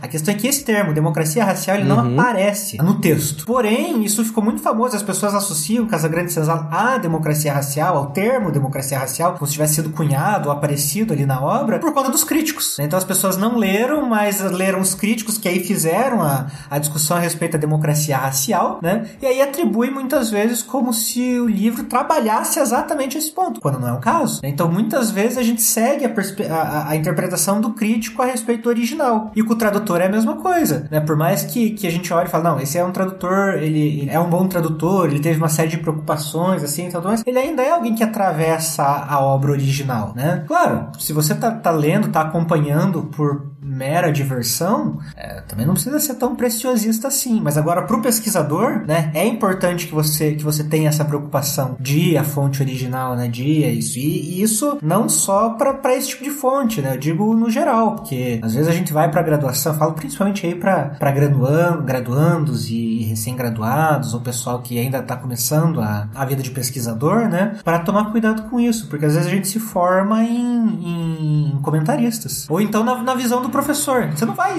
se formar em História da América com CA. Você vai se formar em ceazismo, em beirabismo. né? Então toma cuidado com isso. Eu tenho certeza que a opinião deles é muito boa, mas é importante que a gente vá pro, pros autores. Você sabe que é, tudo isso que vocês estão falando me fez pensar num ponto também que eu acho interessante, que eu sempre achei interessante como não especialista, que é a questão do mercado, né? As formas como são feitas essas adaptações de obras pretéritas, né? Elas também têm uma história, um motivo. Por que, que eles estão fazendo isso? Que é o que o CA falou também, dos contextos que a gente está produzindo, que aí você tem um diálogo do presente com aquela obra e ah, vou amenizar aqui e tal. Eu acho que isso conta uma história interessante também e nos ajuda a historicizar essa, essas demandas que o mercado busca atender, né? É, que às vezes são demandas sociais, às vezes são questões que, que podem ser problematizadas, que quem é que comanda isso, né? Que, que, que o, as pessoas vão, vão receber. Enfim, eu tenho até uma perspectiva assim, mais interacionista uhum. disso, da relação do público com a, o que o mercado vai produzir, e que não é uma coisa típica a, a de agora, né? Eu tava falando é, dos viajantes do século XVI, XVII, quer dizer, você tinha dessas é, best-sellers, né? Os relatos dos viajantes pelas Américas vendiam muito, eram traduzidos, né? E, e sofriam adaptações e colocavam-se imagens de gente que nunca pisou na América, né? É, então, quer dizer, já tinha um pensamento. E aí a gente, isso, como tá lá numa temporalidade recuada, antigo, né? Séculos a gente trabalha isso, às vezes, talvez até um pouco acriticamente. Dizer assim, ah, bom, essa aí é a forma como as pessoas estavam consumindo aquilo, né? Mas tem uma lógica de mercado. Aí eu não sei, né? Aí tem que dois especialistas, o Rodolfo, o Márcio, né? Como é que vocês colocam essa questão do mercado na hora que vocês vão analisar os quadrinhos, né? Essa questão de que o tá, tem coisas que fazem parte de um mercado hegemônico de quadrinhos, um estilo americano, né? E você tem uma coisa assim underground, uma coisa. Como é que vocês colocam isso na balança para na hora da, da, da formulação das questões sobre a história e história em quadrinhos? Conhecer o mercado editorial e a maneira como ele está sendo montado naquele período é essencial para saber até onde é permitido ir, né? Então, assim, por exemplo, quando você fala de um quadrinho mais mainstream, assim e tal, como, por exemplo, eu, eu analiso o Batman, né? Assim, nem tudo pode ser feito numa história do Batman, nem tudo pode ser contado na história do Batman, porque é um personagem que, antes de tudo, ele precisa ser vendável e tal. Ele tem um. Ali, cheio de termos aí, né? Um branding né? Um cuidado com a marca. Ele precisa ser apresentado de uma forma. Tem que vender brinquedo no McDonald's. é isso aí. Tem que vender brinquedo, é. Assim, por, por, por, por muito tempo, as, o Superman você não podia pintar a capa dele é, sombreada, né? Ele tinha que ter o mesmo tom sempre e tal, algumas coisas assim, porque faz parte da marca, né? Então, é, dependendo de como você vai trabalhar, você precisa também ter esse entendimento assim do que, que é essa marca, o que ela representa naquele período, né? Como ele está sendo, tá, tá sendo observado, os caminhos editoriais possíveis. E ainda um outro ponto, como o artista, mesmo diante às vezes de várias regras, ele consegue trabalhar criativamente, se não para deturpar algumas regras ou revirar algumas regras assim, mas para fazer o melhor dentro daquilo, né? Quando você pega assim, é, a gente passa nos anos 80 ali um boom de, de quadrinistas com caráteres mais independentes, né? E aí isso depois é uma tendência que, que se segue. E aí é muito interessante você pegar trabalhos assim que você vê é, o quanto você tem uma série de amarras editoriais ali do, do, do dos personagens, para onde seguir, até de história, né? E quanto o artista vai trabalhando nesses espaços, né? para tentar dar suas características. Então, entender esse movimento do mercado, entender esse movimento editorial, a, a maneira como está sendo visto. O, o Batman do Frank Miller só foi possível naquele momento porque era vendável, porque existia um mercado sendo criado para isso, porque estava se discutindo ali direitos autorais, de captação, né, de, de de, de, de valores para os autores e tudo mais. Então, era um momento que, que se permitia alguma autoria maior nas obras, né? Então, uma série de, de pequenos elementos, assim, que vão, vão sendo muito específicos daquele tempo, que é 10 anos antes não era possível e 10 anos depois já era completamente diferente. A Warner Bros. colocando um caminhão de dinheiro para produzir o filme do Tim Burton, querendo mudar a imagem pública do personagem, fazer um personagem mais sério, mais sombrio, né? Quer dizer, não, distanciado da imagem do Adam West, né? Aquele Batman divertido, colorido, né? Com, cheio de bugiganga, né? Que depois é retomado nos filmes, né? E volta aquele Batman do Adam West depois, né? Nos filmes é, dos anos 90 do Schumacher, Batman, aquela coisa né? meio galhofa. É do Joe Schumacher, isso aí, bem galhofa, né? Aquela coisa assim. Foi a pessoa que talvez mais entendeu o Batman. É, tira o bate cartão de crédito. do ponto de vista cronológico, eu acho que foi a pessoa que mais entendeu o Batman mesmo. O Joe Schumacher. É. Cada década do Batman é tá ali nos filmes do Joe Schumacher. Hum. É, eu, particularmente, acho cafona tudo, acho pega, mas é um filme sintonizado com questões mesmo históricas do personagem, sabe? Você falando, olha que maluquice, né? Eu nunca tinha parado pra pensar nisso, né? Me veio o Supremo do Alan Moore, né? Quando ele faz aquele, aquelas fases do Supremo e para cada fase ele pinta um, de um, o Supremo de um jeito, né? Ele retrata o personagem dialogando com aqueles quadrinhos ao longo do tempo. E aí que você falou, eu nunca tinha parado pra pensar que aquela galhofa do Joe Schumacher, ela é o que foi o, o, história do Batman mesmo, né? O Batman teve a maior parte do tempo das histórias quadrinhos do Batman foi aquela galhofeira total, com Comic Code, né? Aquela proibição dos quadrinhos que vão estragar a mente dos jovens, que vão desvirtuar os jovens, então tem que colocar lá um, um código de conduta moral para os autores e o que pode ou não ser mostrado nos quadrinhos. Tá? Puta, o Batman, ele pode ter uma tendência homoafetiva, então vamos matar o Robin, né? Tudo bem que o Jason Todd é um personagem meio chatinho, mas vamos eliminar essa história dele andar com um menino, com pouca roupa, né? Então, muda o personagem, de histórias, umas coisas muito malucas né, na história do Batman, né? O Batmóvel fazendo cada coisas de um jeito diferente tal. É bem, bem interessante, eu nunca tinha parado pra pensar nisso. Eu não vou reassistir os filmes do Schumacher, mas... mas assim, tá, tudo bem, vai, talvez ele passe no julgamento, da, no julgamento histórico do futuro da minha pessoa. Né? De certa maneira, ainda está sendo debatido, né? Porque essas questões de filmes, de quadrinhos, adaptações, né? Sempre, sempre, sempre é um retorno aí. Ah, a gente teve um filme agora, em 2023, que voltou o Batman do Mark Michael Keaton, né? E aí, então, trouxeram de volta essa coisa, ah, os heróis, tendendo aí o mercado, a nostalgia, né? Dos, dos públicos É. que querem ver os seus heróis de infância, né? Sim, e a gente tá cinema, falando né? questão de mercado e tudo, né? Mercado. Uhum. É que aí, inclusive, que eu ia até falar pro Márcio agora retomar a discussão, que a gente acabou, né? Calma, Vai, vai falando, vai puxando outro assunto, da pergunta do Marcelo. Eu acho esse ponto interessante, que são várias questões conectadas, né? Mas eu, eu, por- eu por exemplo, eu, eu tive um entendimento muito diferente do mercado quando eu passei a fazer parte do mercado. Porque, como pesquisador, por vezes a gente tem uma questão muito teórica. É, a gente não sabe muito a, a respeito do processo, né? Eu, por exemplo, eu, ah, de 2020, 2021, 2022 para cá, né? Tive aquela experiência de ser editor, tradutor, de negociar títulos, sabe? Com agentes literários, com os autores. Isso te dá uma dimensão muito maior, porque a gente às vezes não sabe. Por exemplo, co- perguntar pro Rodolfo, né? Rodolfo, quanto você, quanto você acha que a editora pagou pelo título do quadrinho que você, traduz, que você trabalhou na tua, na tua pesquisa, na dissertação? Você diz, você diz pagou pro autor? Pagou pro. pra quê? É, pagou, pegou, pagou em termos de licenciamento. Ah, cara, eu não faço ideia, mas deve ser. Não sei, não sei.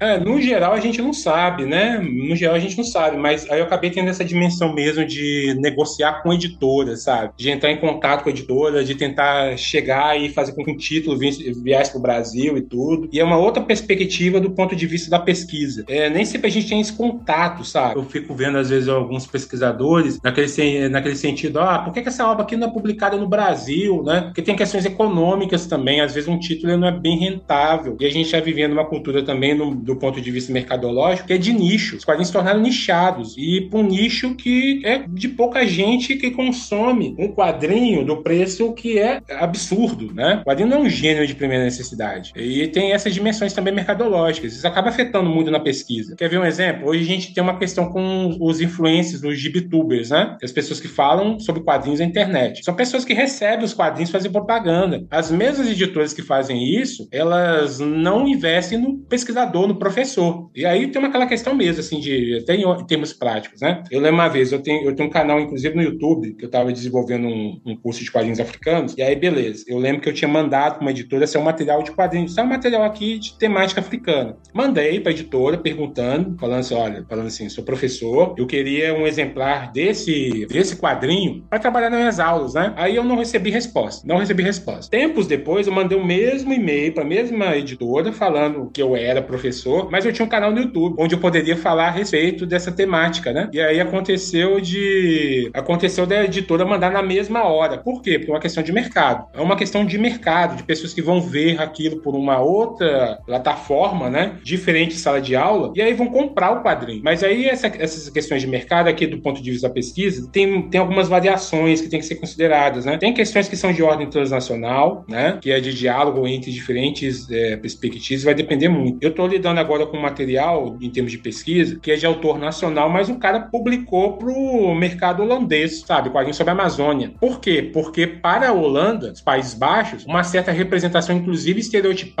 da Amazônia fazia muito mais sentido. Aí os autores, independentes se eles fossem mesmo brasileiros conscientes desses estereótipos, eles produziram. Tem essa questão de mercado, às vezes, que a gente tem que considerar, né? Considerar muito na pesquisa. Isso, é- isso, é- isso é bem interessante, né, que você tá falando, né, Márcio? Porque às vezes a gente não tem mesmo, né? Realmente não tem a dimensão, né, de quanto que a Abril pagou lá nos anos 80 pra trazer o encadernado do Cavaleiro das Trevas. Ou muito pelo contrário, quer dizer, você pensa em trazer um quadrinho africano pra ser traduzido. E até gostaria que você falasse mais agora sobre esse aspecto dos quadrinhos africanos, né? Você trazer um quadrinho produzido, por exemplo, no Congo para ser publicado no Brasil, né? Quer dizer, qual que é a perspectiva de público desse quadrinho? Quer dizer, o mercado consumidor de quadrinhos, ele é suficientemente grande para pagar é, os custos só do licenciamento, fora é, a, a tradução, a impressão e a distribuição? Quer dizer, dependendo da obra que você vai trazer, você não vai imprimir em qualquer papel, você vai ter que imprimir num papel que, que re, pelo menos ali chegue próximo do que é do original ou igual ao original, se ele for impresso num papel de qualidade, que faz a diferença na hora de você ler, né? Também o, produto que você está entregando no final, porque também essa, tem essa parte material de suporte do quadrinho, né? Então achei muito interessante isso, assim, que são questões que a gente para pra pensar muito pouco, né? Muitas vezes a gente vai lá e compra o quadrinho, vai ler, né, como leitor e não tá tão preocupado nesse sentido, que são, inclusive, que vai dizer o que, que vai chegar ou não vai chegar para nós, né, aqui no Brasil, né? São escolhas editoriais que também são, levam em conta essa questão de valores, de custos.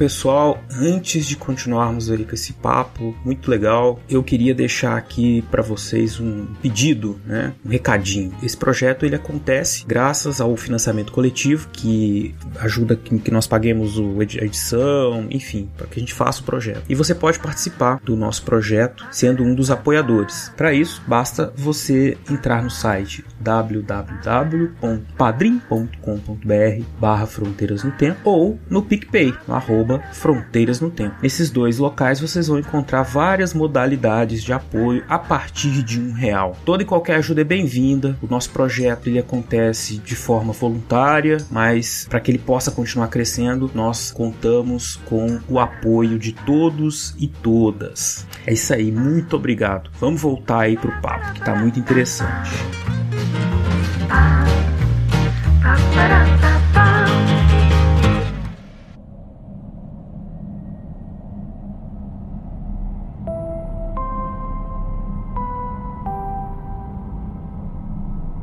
E aí, como você está pesquisando quadrinhos africanos, e para nós também é uma realidade muito distante, nós falamos aqui, a nossa referência de quadrinhos aqui, acredito que é, de pelo menos minha, do Marcelo e provavelmente do Rodolfo, mas se eu tiver enganado, vocês me corrijam, é muito mais os quadrinhos produzidos no Ocidente, né? O grosso produzido nos Estados Unidos, né? E é, Estados Unidos com algumas exceções da Inglaterra tal. Às vezes a gente leu alguma vez na vida na morte um quadrinho produzido na França, mas o grosso é Estados Unidos. 95% dessa produção vem dos Estados Unidos. Até quadrinhos independentes que são produzidos no mercado dos Estados Unidos. E aí eu queria que você aproveitasse e falasse também desse mercado, do mercado e das produções africanas que você vem trabalhando recentemente. Eu vou começar, tipo assim, retomando uma coisa que eu falei a respeito do licenciamento, do curso, para depois a gente falar a respeito dos quadrinhos africanos, só para ter uma, uma noção. Se eu quiser, por exemplo, licenciar um quadrinho europeu de peso, de um autor chamado tipo Sérgio Top, uh, em média se paga com uma editora de adiantamento mesmo, adiantamento, porque tem os direitos autorais também que são pagos depois, né? É, na faixa, mais ou menos, de 2.500, 2.000 euros. É caro, se for ver. Hoje em dia. Se for ver para uma editora, talvez não seja tanto, sabe? Porque você olha assim, a, às vezes o quadrinho ele é um investimento mesmo. Para comprar o quadrinho, ele é uns 10 mil reais. Por isso. Aí depois o quadrinho ele vai se pagar, né? E tudo. Para uma editora, dependendo de peso, não é tão grande, né? E aí esse quadrinho ele vai ter uma tiragem mais ou menos estabelecida de 2 mil exemplares, que para hoje é pouco comparado com anteriormente, né? Anteriormente a gente tinha um quadrinho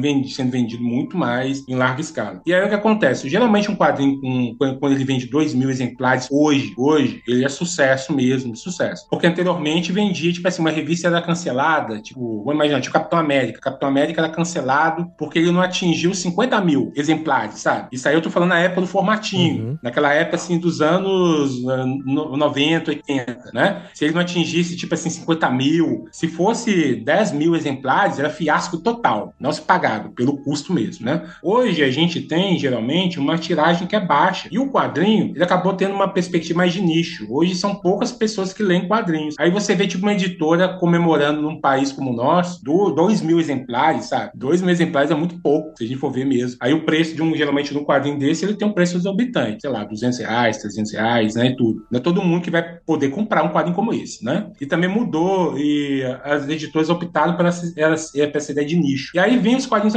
Se um quadrinho europeu desse custa 2.500, 2.000, 1.000 euros, 1.500 euros, 1.500 dólares, geralmente o quadrinho africano ele vai custar, sabe quanto? Às vezes, 400 dólares. 400 dólares é muito comparado com isso? Para uma editora, não. Não, né? e até dependendo, para quem é professor, às vezes, não. Sei lá, 2 mil, é, dá em faixa 2 mil reais. 2 mil reais, mais ou menos isso. Para você comprar os direitos e depois você paga os direitos, na, na, na, você paga os direitos autorais sobre cada exemplar vendido. Tipo assim, se vai ser 50 reais. Um royalty, né? É, os royalties, eles vai ser 50 reais, vai ser 8% desses 50, né? Para cada. Mas às vezes tem editora que nem paga. Tem editora que nem paga, né? Ah, o licenciante. E aí o que acontece?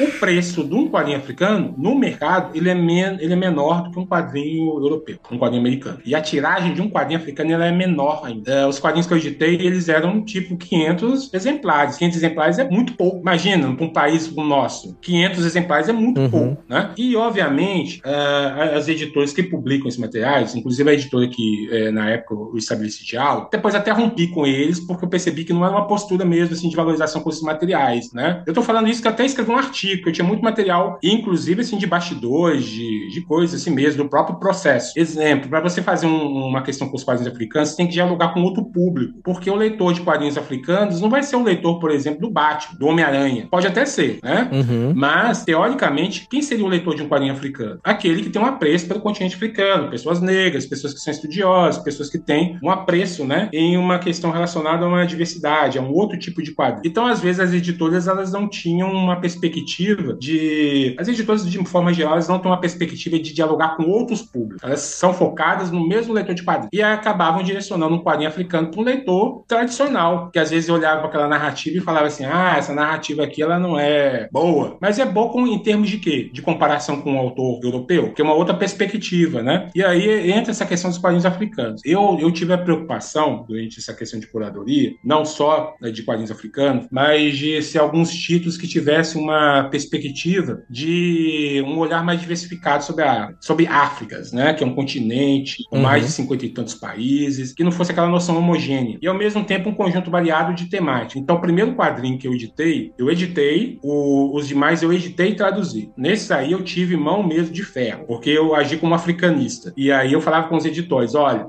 qualquer cagada, posso falar aqui no podcast, né? Eu qualquer sei. cagada que for feita, né? Qualquer termo que for traduzido de forma equivocada, qualquer deturpação, qualquer desrespeito aos autores, isso entra num campo que é o de uma palavra muito feia que começa com R, né? É, e, e, então tem que ter uma responsabilidade com relação a esses materiais. Não dá para pegar um quadrinho africano e homogeneizar e traduzir de qualquer forma. É, e aí o primeiro quadrinho foi o Ligeiro Amargor, que é uma história do chá, história do chá, bebida mesmo, do chá que a gente bebe. Ele é um hum. quadrinho feito uhum. por um desenhista que ele é marfinense, os roteiristas são pessoas que fazem parte do contexto francês, mas eles também tiveram produções nas Ilhas Maurício Madagascar. O editor original ele é um camaronês e ele ia ser desenhado por uma marroquina que hoje vive no Brasil. Olha só para ver esse quadrinho. Ele é totalmente transnacional com pessoas africanas, né? Uhum. Então, um quadrinho de autoria africana que tem uma perspectiva muito múltipla de diálogo entre diferentes perspectivas dos países. E aí é um quadrinho que ele fala a respeito da história do chá, porque os tuaregues eles bebem chá, três copos de chá, né? E cada, cada momento tem uma coisa. Tipo assim, o primeiro é ligeiro, né? Como uh, amargo quanto uh, a vida, né? é, suave quanto a morte e é, outro como, como, como se fosse tipo assim, amar, amar, amar como amor e suave quanto a morte. Eles bebem três copadas disso. E o chá ele é uma bebida muito difundida na sociabilidade africana. Aqui no Brasil a gente tem com café, mas o chá é a uhum. segunda bebida mais bebida no mundo, depois da água, né? E aí era um quadrinho que falava sobre isso, de como o chá chega no continente africano e se espalha pelo mundo. Uma perspectiva histórica, mas ao mesmo tempo ficcional, porque ele é narrado por uma mulher africana que ela é, é marfinense também, e ela foi baseada até o nome dela foi baseada na filha do desenhista, que o nome dela é de Joa. É o nome característico de meninas que nasceram na cultura Khan nas segundas-feiras. Aí você aprende com o quadrinho. Aí o segundo quadrinho que acabei editando foi o Pesadelo de Ob. O Pesadelo de Ob, ele é um quadrinho da Guiné Equatorial. Na Guiné Equatorial, um país que ele é uma ditadura desde 79. O Teodoro Obiang, ele deu um golpe de Estado no próprio tio dele, e aí ele impôs na Guiné Equatorial uma ditadura. E esse quadrinho, na época, e quando ele foi lançado, ele foi lançado nos anos 2013, e acabou resultando na prisão do autor, do desenhista, porque ele foi feito sob pseudônimos. Os roteiristas, eles, eles fizeram com pseudônimos, Chino e Tenso Tenso, e não sabiam que quem eram eles, né? E eles fizeram o seguinte, teve um depoimento do Teodoro Obiang, e ele foi na televisão falar como a Guiné Equatorial era um país mais desenvolvido do continente africano. E aí eles acharam aquilo um deboche e resolveram fazer uma, uma história em quadrinhos com o presidente como protagonista. E o pior, e o nome do quadrinho é Pesadelo de Job, porque ele, o Pesadelo de Job, ele é um, o, quando o Obiang, ele é, acorda e ele se vê na pele de um cidadão guineense comum. E ele vai passar pelo sistema público de saúde, de educação, ele vai conhecer a sociedade guineense, né, equatorial guineense por dentro. Então era um quadrinho de denúncia, com todas aquelas mazelas. Obviamente a gente não fala apenas de África, apenas uhum. pelas mazelas, mas eram os próprios autores. Aí depois teve um quadrinho que é o chamado uhum. Poe, que é um quadrinho que ele brinca com a ideia que a gente tem de sobrenatural, né? A gente olha para uma entidade que ela é sobrenatural africana e acha que ela é maléfica, só que na cultura de origem ela não é. Então é, depende do olhar que você olha para esse quadrinho. Aí depois teve um outro quadrinho que ele era o, o Giliá, que é um quadrinho de mais de pegada africano futurista, com um desenhista que hoje tem feito o trabalho para o mercado, mercado norte-americano. E é um quadrinho que tem uma pegada muito daquela ideia de fantasia. É um quadrinho que ele,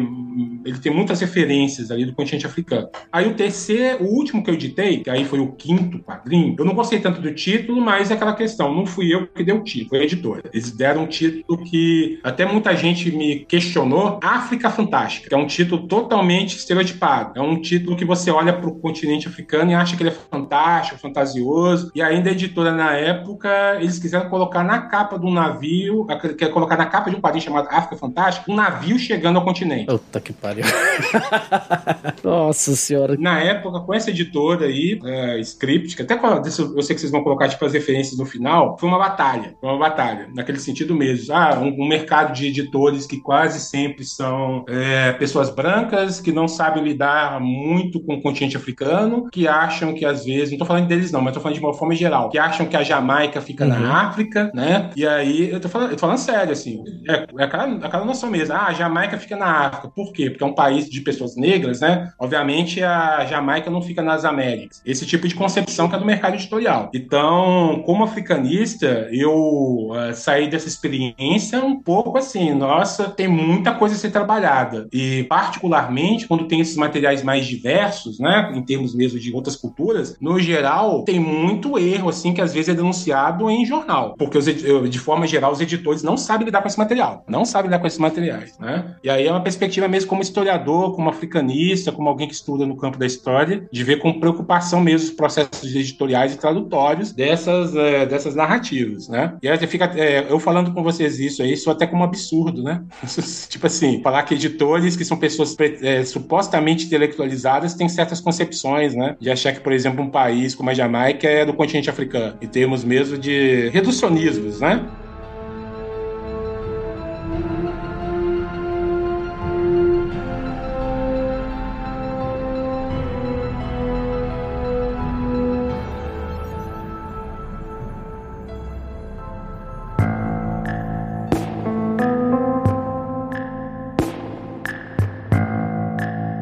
Argumento dessa obra que traduziram como África Fantástica? Porque eu fiquei curioso ah, tá. saber. É, ela, na verdade, ele é um quadrinho. Eu conversei com o autor, é um autor sul-africano, né? E aí ele tem um material muito variado. Ele, tipo, eu conversei com ele a respeito, já tinha conhecimento do material dele, né? Dos, dos quadrinhos dele, e quis fazer uma coletânea com a obra. Então eu, eu reuni algum material lá que fosse, inclusive, com uma história que fosse. Uma, tem uma história chamada Souvenir, né? A tradução seria o Souvenir mesmo, né? E é um quadrinho que ele fala a respeito de um mito de fundação da cidade do Cabo. É um quadrinho que ele fala a respeito da colonização, mas ele é um, ele tem uma perspectiva até, inclusive, muito de desconstruir essa narrativa, da desconstrução mesmo, da, da, da respeito desses processos coloniais. Ele é um autor, inclusive, branco, sul-africano, e altamente consciente com relação a esse processo. E aí tem uma outra história que é de um personagem que ele criou, que é o Onironauta, que é um personagem que navega pelos mundos dos sonhos. E aí ele faz as experiências que ele teve de viagens dele por alguns espaços do continente africano Ele não morou apenas na África do Sul. Ele teve um tempo de intercâmbio em outros espaços, né? Aí tem um, uma outra narrativa que ela é de ficção científica, mas ela fala a respeito dessas questões mesmo de ancestralidade. É, é como se fosse mesmo um, um, mundo que foi deturpado, né, pela tecnologia. Olha aí, o, último ancestral. É, é, é mais ou menos. Do é Alessandro. basicamente uma narrativa mesmo que trabalha com esses conceitos de ancestralidade e tudo. E aí uh, o editor vendo esse material, para ele aquilo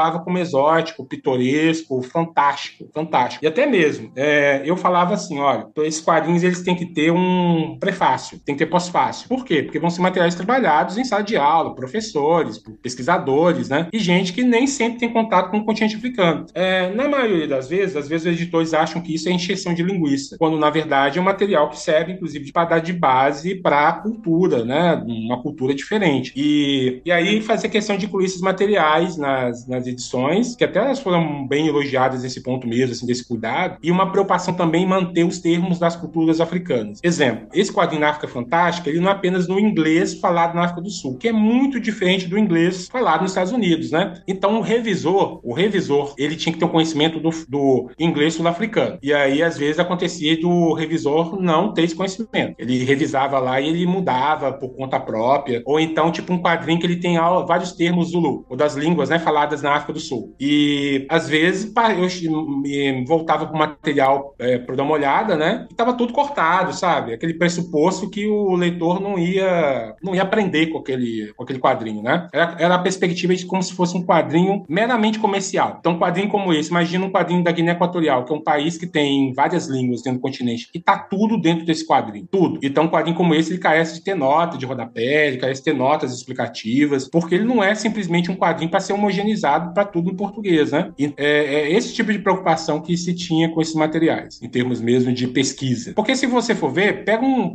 No, na literatura, literatura africana publicada no Brasil, quando os tradutores vão traduzir, eles geralmente são especializados no tema e eles não fazem essas deturpações, né? Mas no mercado de quadrinhos, talvez sim. Eu acho que tem uma coisa meio, do ponto de vista do mesmo do mercado, uma infantilização que é atribuída ao público leitor, que hoje é um bando de homem com 30 e 40 anos, né? Se for ver, o público é majoritariamente masculino, de pessoas que têm poder aquisitivo para comprar um quadrinho de mais de 200 reais ou até mais de 100 reais e acha que esse público leitor tem que estar tá tudo mastigadinho, sabe? Aquela coisa quase da papinha mesmo na boca é, e não tem a possibilidade de aprender com outros materiais. Mas quem lia um quadrinho como esse depois, falava, não, totalmente compreensível, aprendi muito sobre a Guiné Equatorial e achei a narrativa ótima. Ou então li um quadrinho com uma outra pegada, né? Porque se for ver num quadrinho, no mangá, no mangá não se traduz dessa forma, né? Mas como era um quadrinho africano, ou talvez o, o, a expectativa era menor e o desrespeito era maior. Claro, eu acho que essa pegada é bem interessante da gente pensar justamente da falta que faz a gente entender é, os aspectos desse leitor de quadrinho, né? Que o leitor do, do como você falou, o leitor do, do Batman, do Superman, não é necessariamente esse mesmo leitor que vai ler esse tipo de quadrinhos, né? Assim, ele, ele, ele pode até ser, mas são aspectos muito distintos, o que atrai um leitor,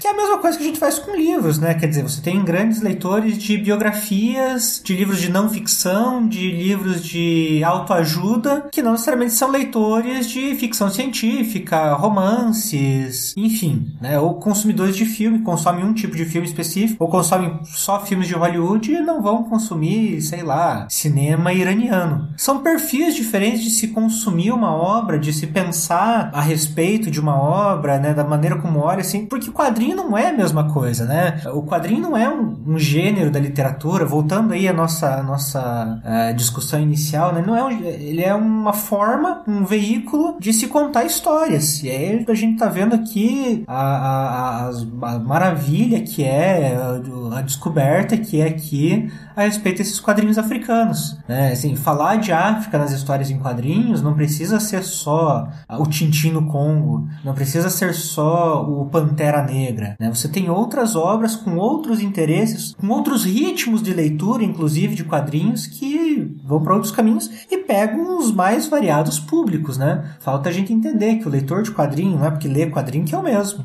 Né? Não precisa ser esse jovem branco de 30, 40 anos, classe média, com poder aquisitivo X, com. enfim. Né? Não precisa ser esse público, o público do quadrinho. Ele pode. Sim, pode eu concordo outro. com você. E aí, essa questão que eu vi de mercado mesmo, assim, que eu tô conversando, a gente, a gente tá debatendo, e que eu acho que mudou um pouco a minha perspectiva, foi ver mesmo como é que funciona dentro do mercado. Eu lembro de uma, até uma editora que ela tava a publicar um quadrinho sobre um, algo que é um esporte, sabe? É, xadrez. Vou falar aqui já, xadrez, né? Pra quem estiver escutando depois, dá uma pesquisada pra ver qual que é. Aí, beleza. Eu fiz contato, na época, com os dois maiores canais de xadrez do Brasil, que hoje tem, tipo assim, mais de 250 mil pessoas, ou tem mais de 450 mil pessoas inscritas, né? Tô falando de inscrições mesmo, de gente que participa. E aí, quando tem campeonato, tem lá aquelas lives e tudo, ao vivo, e aí, sei lá, dá tipo assim, mais de 20 pessoas vendo, sabe? Pessoas jogando xadrez. É muita coisa, muita coisa. Aí eu fiz contato com a galera desses canais, eles falam, topamos falar sobre esse quadrinho. Perguntei pra eles, quanto é que vocês cobram? Porque tem isso também, às vezes, né? Divulgação. Eles falam, ah, não cobramos nada, cobramos nada. Aí, beleza. Falei lá com o dono da editora, aí é do- é, o lançamento ia ser no Dia Mundial do Xadrez. Falei com o dono da editora, que tinha os canais Zero Retorno. Perguntei, você quer trocar uma ideia com eles? Aí ele falou assim: ah, não, é porque eu já fiz um contato com um canal de quadrinhos para divulgar o quadrinho lá e tudo. Aí você vê no canal, que tem, na época tinha, ou até hoje, que não cresceu tanto, tem tipo 70 mil inscritos. E é um canal em decadência. Aí no dia da live, sabe quantas pessoas apareceram? 16 pessoas vendo a live. Vendo a live de um quadrinho sobre xadrez que podia ser divulgado para um público muito mais amplo. E aí perguntaram ainda pro, pro infeliz dono do canal se ele sabia jogar xadrez. Ele falou que não. Por quê? Porque essa perspectiva é mesmo de vender para o, o público de quadrinho, sabe? Pensa que o público de quadrinho é o mesmo que vai comprar todo tipo de quadrinho. Quando na verdade até o público de xadrez ele nem vai saber da existência desse quadrinho dentro de uma linguagem algorítmica, sabe? Ele não vai saber porque é bem possível que não saiba a respeito Ah, dessa publicação. Aí, pensando nesse público, se você consegue atingir lá 1% que, que vai querer comprar o quadrinho, você esgotou a tiragem assim, né? Pumba, acabou.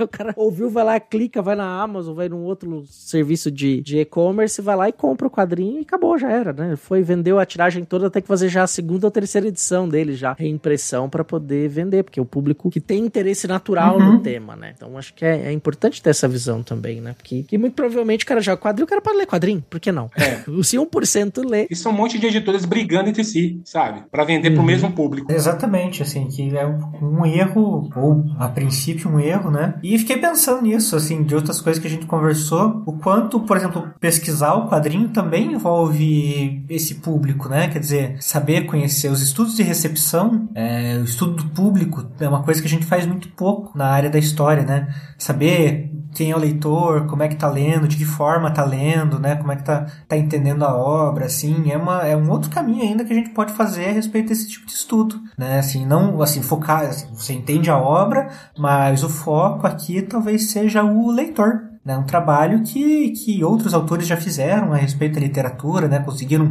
mapear esse perfil do, do leitor e tudo mais, e que ainda, ah, Márcio me corrija se estiver errado, mas eu ainda acho que é uma lacuna nos nossos estudos, pelo menos no Brasil. Sim, sim, sim, é uma lacuna. É muito difícil estudar recepção. Né? Tinha gente que começou a fazer pesquisa com sessão de carta. Mas sessão de carta ela é inventada. É, você pega uma revista lá dos formatinhos, que é sessão de carta e tudo, os caras às vezes eles colocaram uma carta que podia ser fake, podia ser inventada. Então não é um indicador preciso. Mas quando tem estudo de recepção, dá para pensar minimamente um público ideal, sabe? No caso dos quadrinhos africanos, eu tive essa, eu tive essa percepção. Que era o público leitor ideal desses quadrinhos. Que porque as pessoas comunicam, elas conversam, né? E aí não é o leitor habitual de quadrinhos. O leitor habitual de quadrinhos que não está acostumado com uma narrativa como um quadrinho africano que tem uma outra pegada, vai construir uma outra leitura, vai, vai inclusive, é, quer ver uma coisa? Hoje tem é, influenciadores negros que fazem trabalhos sobre cultura pop, né? E, Uhum. e, no geral esses influenciadores eram os últimos a receber esses materiais africanos, porque geralmente mandavam para os maiores canais. E aí às vezes os canais que tinham contato com a literatura muito mais chapada, ocidentalizada, bate o olho num quadrinho africano e falava: "Ah, essa narrativa aqui achei meio ruim ruim, sabe? É, ruim com base em quê? É uma leitura talvez mais ocidentalizada, né? Que você fez a respeito desse quadrinho. Mas quando era direcionado para um outro público leitor, grande parte mesmo assim de leitores é, negros, afrocentrados, a perspectiva era totalmente diferente. Você percebia qual era o real público mesmo.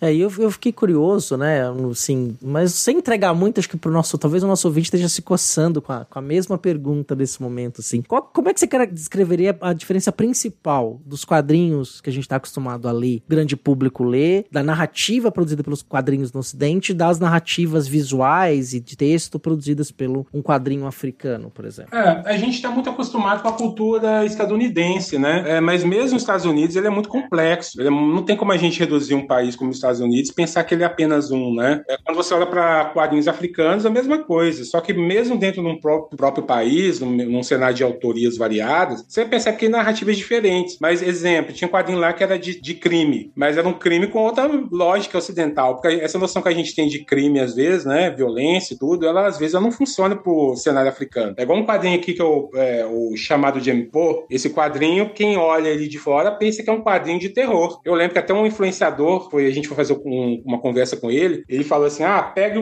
pegue, tire as crianças da sala, pegue seu crucifixo e tudo, né? Só que o quadrinho não falava nada disso, sabe? É, por quê? Porque ele fez uma leitura que é natural de alguém que não tem conhecimento a respeito de África de demonizar quando ele olha uma entidade. Só que uma entidade lá que ela aparece com caveira, uma caveira na mão, só que ela não é maléfica, sabe? Ela é um mensageiro, tô dando aqui spoiler, né, e tudo. Ela é um mensageiro entre os mortos e, e os vivos, sabe? E a noção de horror com alguém da cultura lá, do autor, não faz o menor sentido. Então a, a, a ideia de publicar esse quadrinho foi para isso, para tecer esses limites, sabe? Do nosso olhar, da forma como a gente vê, é, e pensar mesmo essa desconstrução em termos da, da nossa cultura. Então tem quadrinho que não funciona uhum. em termos gerais. É a mesma coisa se olhar para um quadrinho japonês. É, tem um quadrinho aqui no Brasil que é o She Sweet Home, que é um quadrinho de gatinho, de gatinho, gatinha mesmo, né? Uhum. Que quem olha de fora pensa que é o quê? É um quadrinho infantil. Só que no Japão, é, gato é um bicho, no geral, de homem adulto. E aí esse mangá de gatinha e de gatinho e tudo, né? Gatinho fofinho, ele é vendido numa revista de adulto, que inclusive tem samurai, tem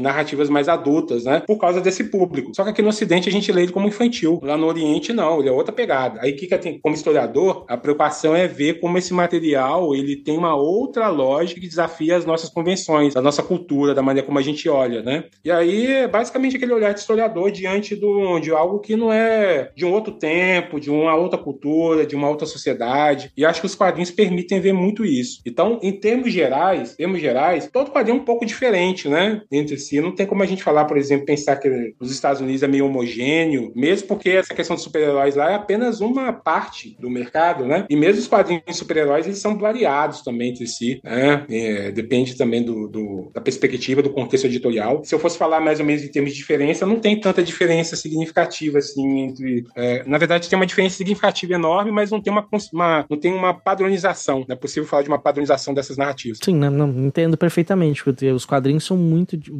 variam muito, né? É, dependendo do tipo de história que a gente lê, você pega o selo Vertigo, por exemplo, experiências como a Heavy Metal, né? né publicava muito, publicou muito autores independentes ao longo de décadas aí, são narrativas, perspectivas, cores, traços, né? Que são muito diferentes uns dos outros, né? O Moebius, por exemplo, né? Que vai... É, o próprio Will Eisner também produz uma narrativa que é bem diferente é, em termos de quadrinho. Imagino, então, que vai variar mesmo como produção artística, né? E aí, claro que as histórias vão ter os seus elementos culturais, suas referências que são próprias, né? E aí é uma possibilidade da gente ter acesso é, a expressões artísticas africanas, no caso, né? Que foi apreciar por meio dessas narrativas de quadrinhos. É, foi, é bom, assim, esclareceu bastante coisa e me ajudou a refletir mais ainda sobre aquela pergunta ingênua inicial e me levou além dela. É, os quadrinhos africanos são muito cosmopolitas, porque a gente aqui no Brasil é acostumado a falar apenas o português, embora aqui tenha outras línguas, né? Só que quando você está lidando uhum. com um autor que ele é, por exemplo, ele é senegalês, ele fala francês, lingoló, e ele fala uma outra língua lá, mas ele prefere publicar em inglês. Então você lida com alguém cheio de referências culturais que tem um contato com outras línguas, né? E com uma outra forma. Então essa questão mesmo de uma noção quase afropolitana, né? Tudo, uma questão muito cosmopolita em termos de África, é, é, se vê nesse quadrinho. Olha, esse, esse quadrinho Ligeira Amargor, do Chá, até falei, ele só é possível porque tem gente que é transnacional, sabe? Um cara que é camaronês japonesa editando, está dialogando com marfinense, está dialogando com caras que são é, tiveram uma experiência lá na África Austral e uma marroquina que vive no Brasil. Olha só como é que é uma experiência, né, de, de contatos variados. Uhum. Muito cosmopolita. E aí você percebe um cara que ele é sul-africano, mas ele publicou até na heavy metal, sabe? É, o, esse do África Fantástica saiu, saiu esse souvenir e foi publicado na heavy metal, mas é uma narrativa africana. Maravilhoso, né? A gente ter o contato com, com arte de maneira geral, fora, né, dos padrões mais mercadológicos, apesar de estar tudo ligado, evidente, ao mercado de alguma maneira, é muito enriquecedor, né? Então a gente aprende muito e se encontra, né, com essas diferentes é, maneiras de, de pensar a vida, o mundo, né, a partir dessas obras. É importante lembrar os ouvintes aqui que todos os links desses essas referências excelentes que o Márcio fez vão estar lá no post. Então, se você está ouvindo isso aí no Spotify, Google Podcast, corre lá no Portal Deviante que tá lá. Eu acho que no Spotify aparece também algumas referências, né? Mas. Aparece com os links e tal. Isso. Mas, dá, mas precisa dar um page view lá no Portal Deviante, é, que é importante pra gente também. É, vai lá no portal. Isso. Comenta lá também, isso. Deixa um comentário lá também. É, pô, bom, tem que usar todas as, as mídias.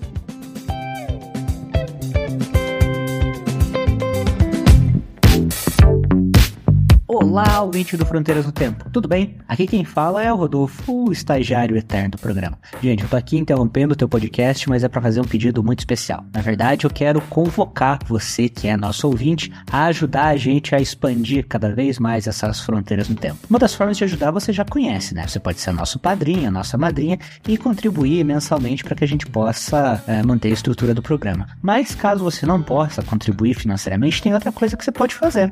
Você pode ir até o teu tocador de áudio favorito, o Spotify, o Google, e deixar a maior classificação possível pra gente, deixar lá as 5 estrelinhas. E aproveitar também e fazer um comentário, né? Deixa lá um comentário dizendo sobre o que você está gostando do programa, aquilo que você não gostou, de repente fazer uma sugestão de pauta ou até colocar uma hashtag do tipo contrato com Rodolfo aí, né? É, isso vai ajudar com que os algoritmos entendam que a gente é relevante e passe a ofertar o programa para um número ainda maior de pessoas baseado no perfil. Isso vai fazer com que Fronteiras possa crescer e também vai ajudar a gente a conhecer um pouquinho melhor de você, nosso ouvinte. Posso contar com essa ajuda? Muito obrigado, viu? Pode voltar ao programa.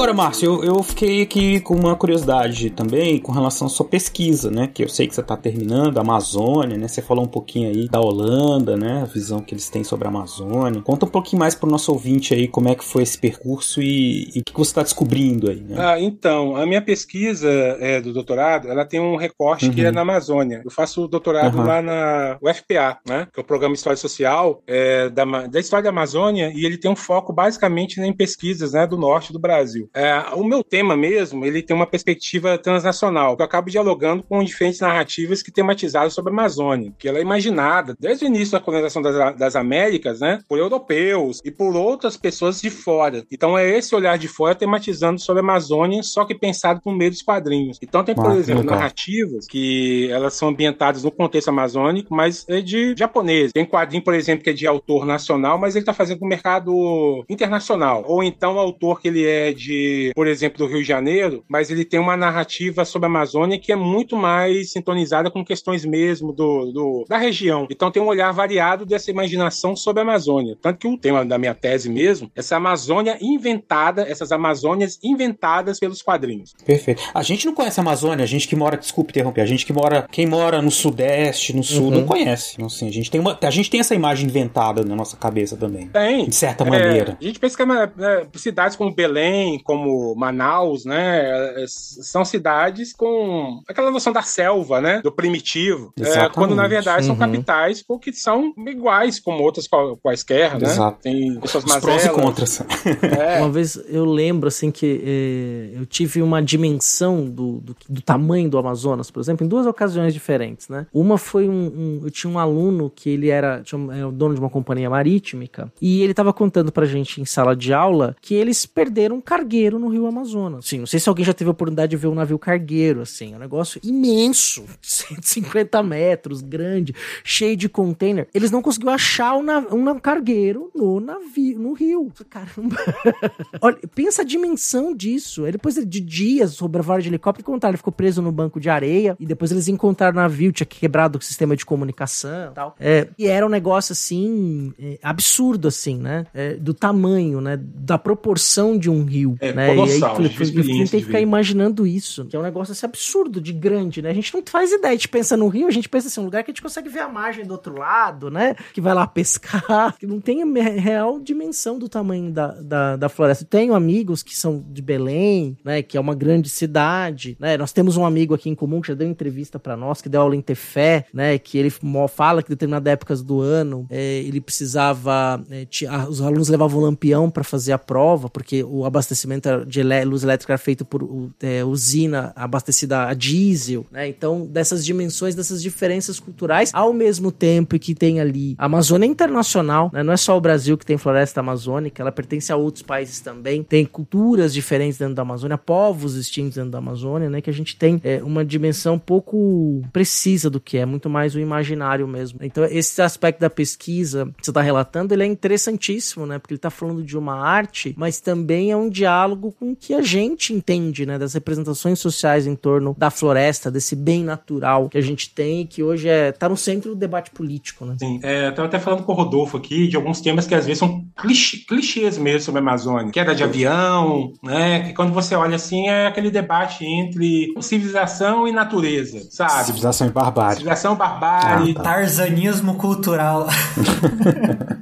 é, ou então é, tradição, modernidade, são esses temas que aparecem, né? E aí você vê, por exemplo, essa uhum. questão de queda de avião, aí de sobreviventes na, na, Amazônia, e aquele, aquela espécie de apropriação do Mogli, do Tarzan, mas num contexto amazônico. Então tem esses modelos que acabam circulando, ou aquela ideia de inferno verde, mas também tem essa Amazônia do folclore, mas tem uma Amazônia também mais urbana. Essa Amazônia mais urbana uhum. que eu acho mais interessante, porque é, durante esse tempo do doutorado, o que eu mais vi, o que eu mais vi nesses quadrinhos foi a cor verde. É, é o mais recorrente, obviamente, né? E aí eu fico muito feliz uhum. quando eu vejo um quadrinho na cor amarela, né? Na cor amarela. Ou então um quadrinho que ele é uhum. é cinza, porque ele é o urbano, sabe? Ele é urbano.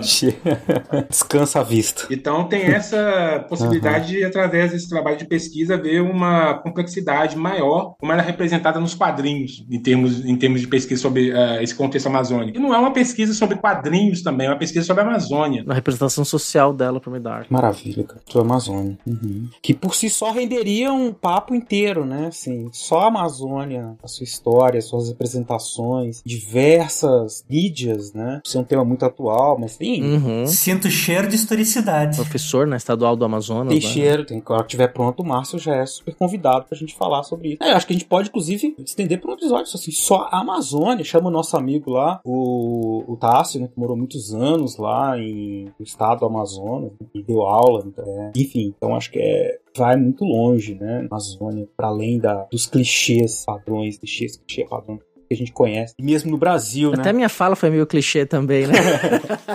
não, é, mas é isso. A gente... Eu não cheguei a citar o Roberto Carlos cantando a música Amazônia, então seria mais clichê ainda. É, acho Xuxa cantando a música dos indígenas, cheio de crianças indígenas em volta, só observando, né? Sim, e, e, também tem a da Xuxa do da Boto. Xuxa do Boto. Putz, cara. Me... Ah, é. Não, e entra essa dimensão das pessoas também que estão ali, que eu acho que é muito interessante. Não sei, Márcio, se você tá trabalhando isso, né? Porque você tem a floresta, tem as pessoas na floresta, os povos indígenas, seus descendentes e tudo que eles representam. Acho que é. Pô, tem muitas, muitas questões questões para se debater ali da, dessa parte do Brasil, né, que a gente idealiza tanto, né, num discurso assim mais público. Né? Depois dessa fala do Marcelo, é, eu acho que nós podemos aqui, espero que eu, você, nesse momento vocês estejam falando, ah, né, encerrar o programa por aqui, é, já encaminhando para as nossas considerações finais. Já fica aqui o meu agradecimento enorme ao Márcio por ter brilhantado o programa, compartilhado suas experiências, suas pesquisas. Acho que o um papo foi muito bom, muito agradável. Então eu vou pedir para que você, Márcio, eh, se despeça do nosso ouvinte, faça ali as suas considerações finais, né? E depois o Rodolfo também fale um pouco sobre, para ele falar que a gente deixou ele no vácuo, né? que ele também conclua aí trazendo suas experiências de pesquisador dos quadrinhos. Então, eu queria agradecer bastante, né, pelo esse espaço de diálogo mesmo, né, é, possibilidade de apresentar um pouco das minhas pesquisas e também a gente trocar essas ideias com relação a essa temática mesmo da história é, em diálogo com as histórias em quadrinhos. Acho que, é, na verdade, é um tema que ele é bastante importante é, e que carece mesmo, né, de algumas reflexões no âmbito da academia. Então, meu muito obrigado aí por esse espaço de escuta. Espero também que o ouvinte aqui do podcast uh, tenha gostado. Né? É isso aí. Ah, eu quero agradecer mais uma vez o Márcio por ter aceitado esse convite. Assim, é, é sempre, sempre uma aula poder ouvir e entender essas coisas, acompanhar essas experiências. Eu espero que o ouvinte tenha tido a mesma impressão que a gente teve, assim, de puxa vida, que universo desconhecido é esse que a gente vive, não só na Amazônia, mas no mundo dos quadrinhos. Quero deixar uma indicação. Você quer ler um quadrinho diferente, ainda está se encontrando nesse espaço, você não pode ler online, não precisa pagar, se quiser pode, mas é um quadrinho que eu particularmente estou muito viciado ultimamente, que é O Santos, um quadrinho do Leandro Assis e da Tricila Oliveira. Ele é lançado no Instagram. Eu acho muito divertido, acompanha ali uma, uma, uma família na, no subúrbio do Rio de Janeiro, conversa muito com, com, comigo numa série de questões assim, apresenta uma narrativa também que é bem própria das redes sociais, própria do Instagram, então é muito legal de ficar treinando e acompanhando. Eu acho super divertida. Se você não conhece, eu faço essa recomendação para você.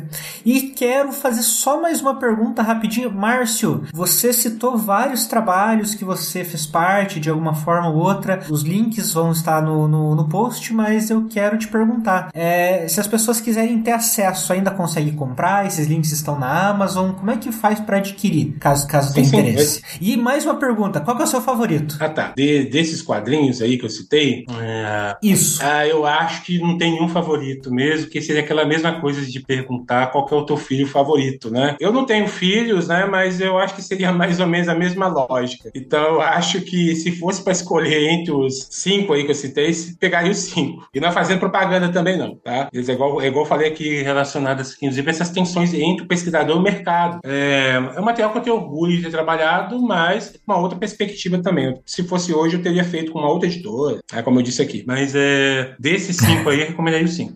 E é onde que a gente pode achar eles? Na, na Amazon? Onde mais? Todo, todo... Tem, tem. Na Amazon, ou então dependendo, né? É, acho que mais na Amazon é mais fácil. Às vezes tem uma promoção, tem um kit com eles, com esses cinco, ele tá, ele tá na faixa de uns 100 reais. Cada um mais ou menos saía por 20, né? 20 reais. É, exato. A Amazon eu, eu comprei, marcou. A Amazon paga nós pra divulgar. É, a gente tá fazendo propaganda da Amazon É, aqui, né? não pagou nada. Mas enfim. Não, mas me ofereceram o kit. E eu achei, eu achei engraçado que veio, né? O Gira Marcor, o Pesadelo de Obi. E a África Fantástica. Aí eu falei assim, mas esse negócio tá errado. África Fantástica, não tem nada a ver. Aí eu fui abrir, e você não tinha falado ainda do livro. Aí eu fui abrir lá a descrição, falei, esse, esse quadrinho que deve estar tá errado na, na indicação do kit. Mas aí, que, aí depois você explicou, né? Pra você ver que é um nome que causa estranheza. Achei muito curioso. É, teve gente que veio me perguntar, olha, é, pesquisador mesmo, né, de, de história da África, perguntando o porquê desse título. Eu falei, olha, não, infelizmente não fui eu que dei, né? Se fosse outro título, teria sido um título mais adequado. Mas, é,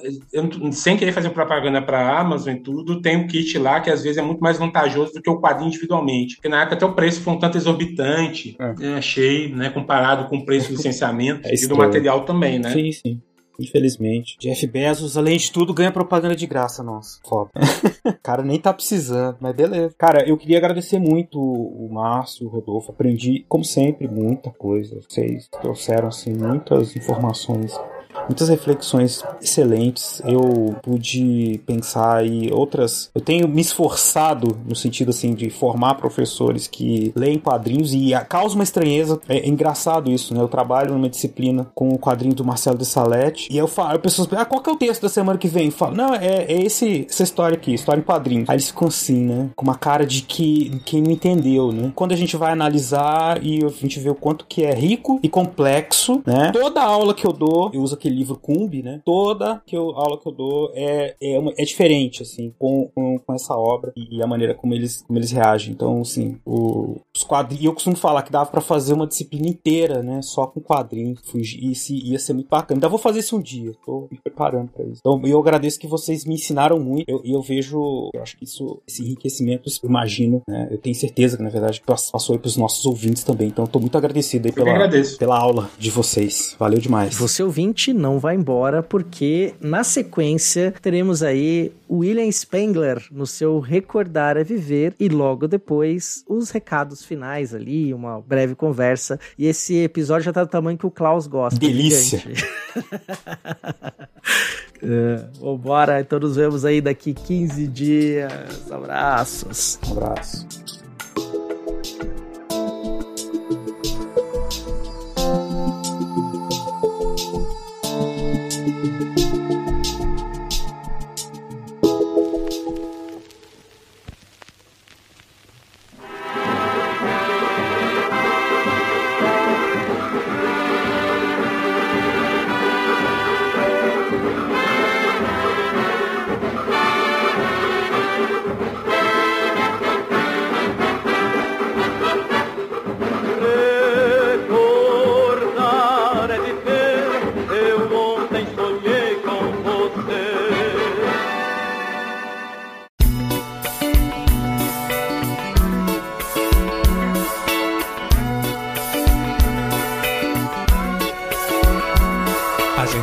Prazer é brasileiro o dia inteiro.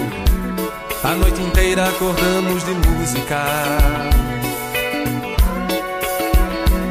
Os estudos do campo do pensamento social e político brasileiro refletem sobre o que somos e ainda mais sobre o que queremos e podemos ser. São indagações que, de tempos em tempos, voltam à tona como desafios presentes em meio a crises pronunciadas. Nestas circunstâncias, é aconselhável voltar aos clássicos para que não nos esqueçamos que o presente é, antes de tudo, resultado do passado, de um passado que primou por manter elos com a tradição, com os costumes, com as normas de dominação, de hierarquia social, de organização política. Estas características históricas únicas nos conduzem a uma insistente volta ao passado para encontrar os marcos das crises presentes e para prospectar as alternativas futuras. Por isso, a importância reiterada de retorno aos clássicos no esforço de refazer os caminhos dos que vieram antes de nós para nos compreendermos melhor. O que caracteriza um clássico não é a fama conquistada, os clássicos o são porque, embora tenham produzido seus pensamentos em contextos passados, suas ideias não cessam de sugerir novas questões, contribuindo para a reflexão de nossos dilemas pretéritos e também presentes.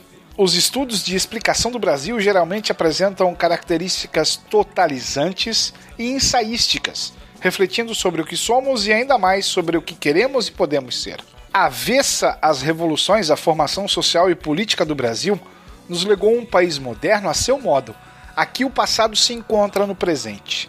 Uma gama ampla de intérpretes, debruçados sobre o desafio de pensar o Brasil, procuraram destacar o aspecto da mudança marcada pela conservação. Daí, por exemplo, as teses sobre a modernização conservadora, a revolução passiva, a via prussiana, a revolução pelo alto, a modernização sem modernidade, a mudança dentro da ordem enfim, a mudança sem mudança. É preciso voltar ao passado para compreender as amarras que nos vinculam às nossas raízes e condicionam nossas alternativas, pois, como dizia Florestan Fernandes, temos um passado que encurrala o nosso presente. De algum lugar no tempo para o Fronteiras, eu sou William Spengler.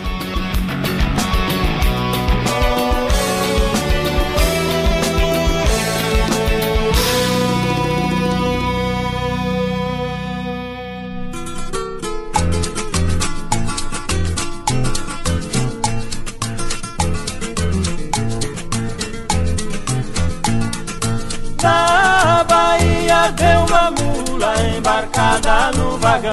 Chegamos ao final de mais um Fronteiras no Tempo. É isso aí, depois desse papo muito legal com o Márcio, com o Rodolfo, estamos aqui, inclusive com a presença do nosso estagiário, ator e comediante Rodolfo. E aí, Rodolfo, você ficou com a gente até o final hoje. Caramba, cara, eu virei o Louro José do Fronteiras no Tempo, isso. Tudo bem. Você virou o nosso assessor para assuntos aleatórios, né? comentarista de assuntos aleatórios. Para fazer a graduação e o mestrado, agora vira ator e comediante, né? É brincadeira. Né? Nada contra os atores e comediantes. A pesquisa acadêmica não tá valendo nada mesmo. Não, né? cara.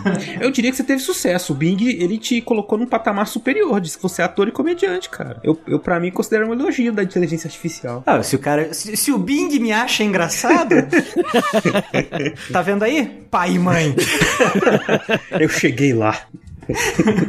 Bom, e aí, CA? Chegou a hora do nosso nossa promoção cultural. Exatamente, nosso concurso cultural para você poder concorrer ao livro do Rodolfo Grande Neto, A Máscara do Homem, A Face do Morcego, Manifesto Político em Cavaleiro das Trevas, livraço. Recomendo aí, não é só porque o Rodolfo tá aqui não, mas é, eu li o livro, gostei demais da proposta, da temática, e você pode concorrer ao exemplar impresso e autografado pelo autor da seguinte forma: na descrição desse episódio tem um link para você preencher um formulário que vai ser rapidinho. Preencher o formulário, tá concorrendo ao livro do Rodolfo. Exatamente. O formulário é muito rápido, muito simples, viu, gente? Há algumas que... umas perguntas ali pra gente conhecer vocês, mas é, é menos de um minuto você responde. E nós é, faremos o sorteio é, no final de setembro. A data vai ser assim, amplamente divulgada nas redes sociais, mas deve acontecer ali entre o finalzinho, os primeiros últimos dias de setembro e os primeiros dias de outubro. Nós já vamos indicar quem é o vencedor. Não deixe de participar, né? Porque vai ser uma, um momento especial aí de divulgação desse, do trabalho do Rodolfo e também para vocês interagirem aqui conosco do Fronteiras. E agora, para, para, para, para, para. O gerente ficou louco. Eu quero colocar mais uma coisa aqui para você. Se você é padrinho ou madrinha do Fronteiras no Tempo, eu quero dizer que a gente vai fazer um sorteio especial para você. Então, se você ainda não é padrinho, ainda não é madrinha, você pode se tornar, né, nossos padrinhos e concorrer, né, com menos pessoas, é essa a parte legal, né, para receber um livro especialmente dedicado para os nossos padrinhos. Exatamente. Né? E mais do que isso, a gente ficou ainda mais maluco. Vai ter o sorteio de pelo menos dois livros para as nossas madrinhas e padrinhos, hein? Vamos sortear mais um livro. A gente ficou louco. Olha aí, é quem não dá para perder essa oportunidade, né, gente? Exatamente. É um concurso cultural para participar, pra gente começar a conhecer vocês. É bem rapidinho. É, é importante para nós também. Sabemos o perfil é, dos nossos ouvintes. Vai ter depois uma pesquisa um pouco mais aprofundada que nós vamos convidar vocês também a responderem. Mas por enquanto não. É só um concurso cultural. Preenche ali um forms rapidinho. Vai estar concorrendo esse livro. Provavelmente deve transmitir ao vivo esse sorteio. E é uma chance também da gente bater papo, conhecer e interagir. E aí, Rodolfo, conta pra gente então aí um pouco sobre o que que é o seu livro. Se trata de uma análise histórica, né, do quadrinho Cavaleiro das Trevas, do Frank Miller, um quadrinho lançado nos anos 80 que modificou por completo a indústria dos quadrinhos. Nesse eu faço uma análise sobre o contexto histórico uh, do quadrinho, faço uma análise também a respeito da, da, da, da materialidade do quadrinho, né, de como ele foi trabalhado, como ele foi pensado, desde a parte gráfica até a parte editorial, né, a relação que ele tem com o autor. É um trabalho de pesquisa de história da arte, né, o pessoal também aí da, da história do tempo presente gosta, né, é uma leitura, bom, sou suspeito para dizer, né, mas é uma leitura tranquila, assim, e bacana, assim, uma coisa... E me perdi também do que eu tava falando, porque eu não deveria me elogiar, né, eu comecei a me Não elogiar, tem problema, não precisa, não precisa ser modesto. é, Não, com e, certeza. E, e o bacana do livro do Rodolfo é porque você consegue perceber ali como é que uma discussão política muito em voga dos anos 80 tá presente quadro a quadro numa expressão artística do autor que também tá se manifestando politicamente. Então, assim, você consegue ir além dos personagens que aparecem, você consegue ter um uma profundidade na história sem ser algo chato, né? Não é? O livro é bem gostoso de ler mesmo, de verdade, assim. É, tem um cara que fez a orelha do livro que é um cara muito legal. Ah, esse é um cara muito bacana mesmo. E tem um cara que não leu. Você conhece alguém? Ah, mas eu li sim, cara. A dissertação. É a mesma coisa, não é? Você leu a Sim, dissertação? mano. É, na época que você fez. Cita aí a página 34. É, enfim, mas como todos sabem, né, o Rodolfo, então, já que ele vai se autoelogiar, é um pesquisador muito competente, as reflexões que ele faz são, como disse o CA, né, não é só para saber quem é o Batman e o que, que ele faz e prende os vilões, né, tem uma discussão bem legal. Como a gente viu nesse episódio, os quadrinhos nos ajudam a entender muito da história social e política dos artistas, né, e para além, né, dá pra pensar muitas questões como obra de arte. Então, acho que a gente tem, vocês têm a oportunidade de conhecer um pouco mais sobre a, esse campo e também sobre o trabalho né, dos historiadores. No caso aí, o historiador, nosso historiador autor aqui, o Rodolfo Grande, né? E lembrando, né, que é muito fácil. Preencham lá, o, não percam aí o link, vai estar no post. Preencham o formulário, participem. É isso aí. Inclusive, vai ter link no post de um spin de notícias que eu gravei com o Rodolfo, fazendo uma pequena entrevista com ele sobre o livro. Então, se você quer saber mais sobre o livro do Rodolfo Grande Neto, o estagiário Rodolfo, clica no link do post e escuta esse episódio do Spin de Notícias aí que gravamos juntos. Então, por hoje é só, né, pessoal? Nós vamos despedir por aqui. Você já escutou ao longo do episódio as vinhetas de como se torna nosso padrinho e madrinha e outras formas também de nos apoiar. Então, vou fazer aqui a. Vamos agradecer finalmente aos nossos madrinhas e padrinhos: Alessandro de Souza Júnior, Aline Lima, Anderson Paz, André Luiz Santos, André Trapani Costa Pocinholo, Arthur Henrique de Andrade Cornejo, Carolina Pereira Leon, Ceará, Davi Viegas Casarim, Elisley Menezes de Oliveira, Héctor Ritter, Flávio Henrique Dias Saldanha, João Carlos Ariede Filho, Klaus Henrique de Oliveira, Lucas Aquel, Luciano Abdanur, Manuel Mácias, Marcos Sorrilha, Yara Grise, Nel Adami, Paulo Henrique de Núnzio, Rafael Machado Saldanha, Rafael Bruno Silva Oliveira, Renata Sanches, Rodrigo Laio Pereira, Rodrigo Alfeiro Rocha, Thomas Beltrani, Thiago Nogueira, Vitória Cavalcante Muniz, Wagner de Andrade Alves. Se você é madrinha ou padrinho, seu nome não foi lido aqui, chame-nos atenção pelo WhatsApp ou pelo e-mail, fronteirasnotempo.gmail.com. E se você quer que seu nome seja, esteja aqui, torne-se nossa madrinha ou nosso padrinho. Muito obrigado e até daqui 15 dias no nosso próximo episódio. Um abraço. Grande abraço, Beraba. Tchau, tchau. Yeah.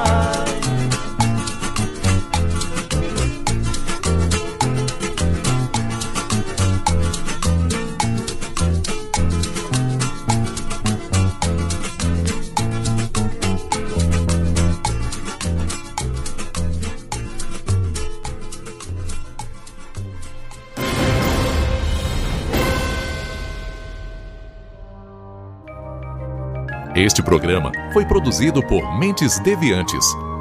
deviante.com.br. Esse programa foi editado por Adriano João Videomaker.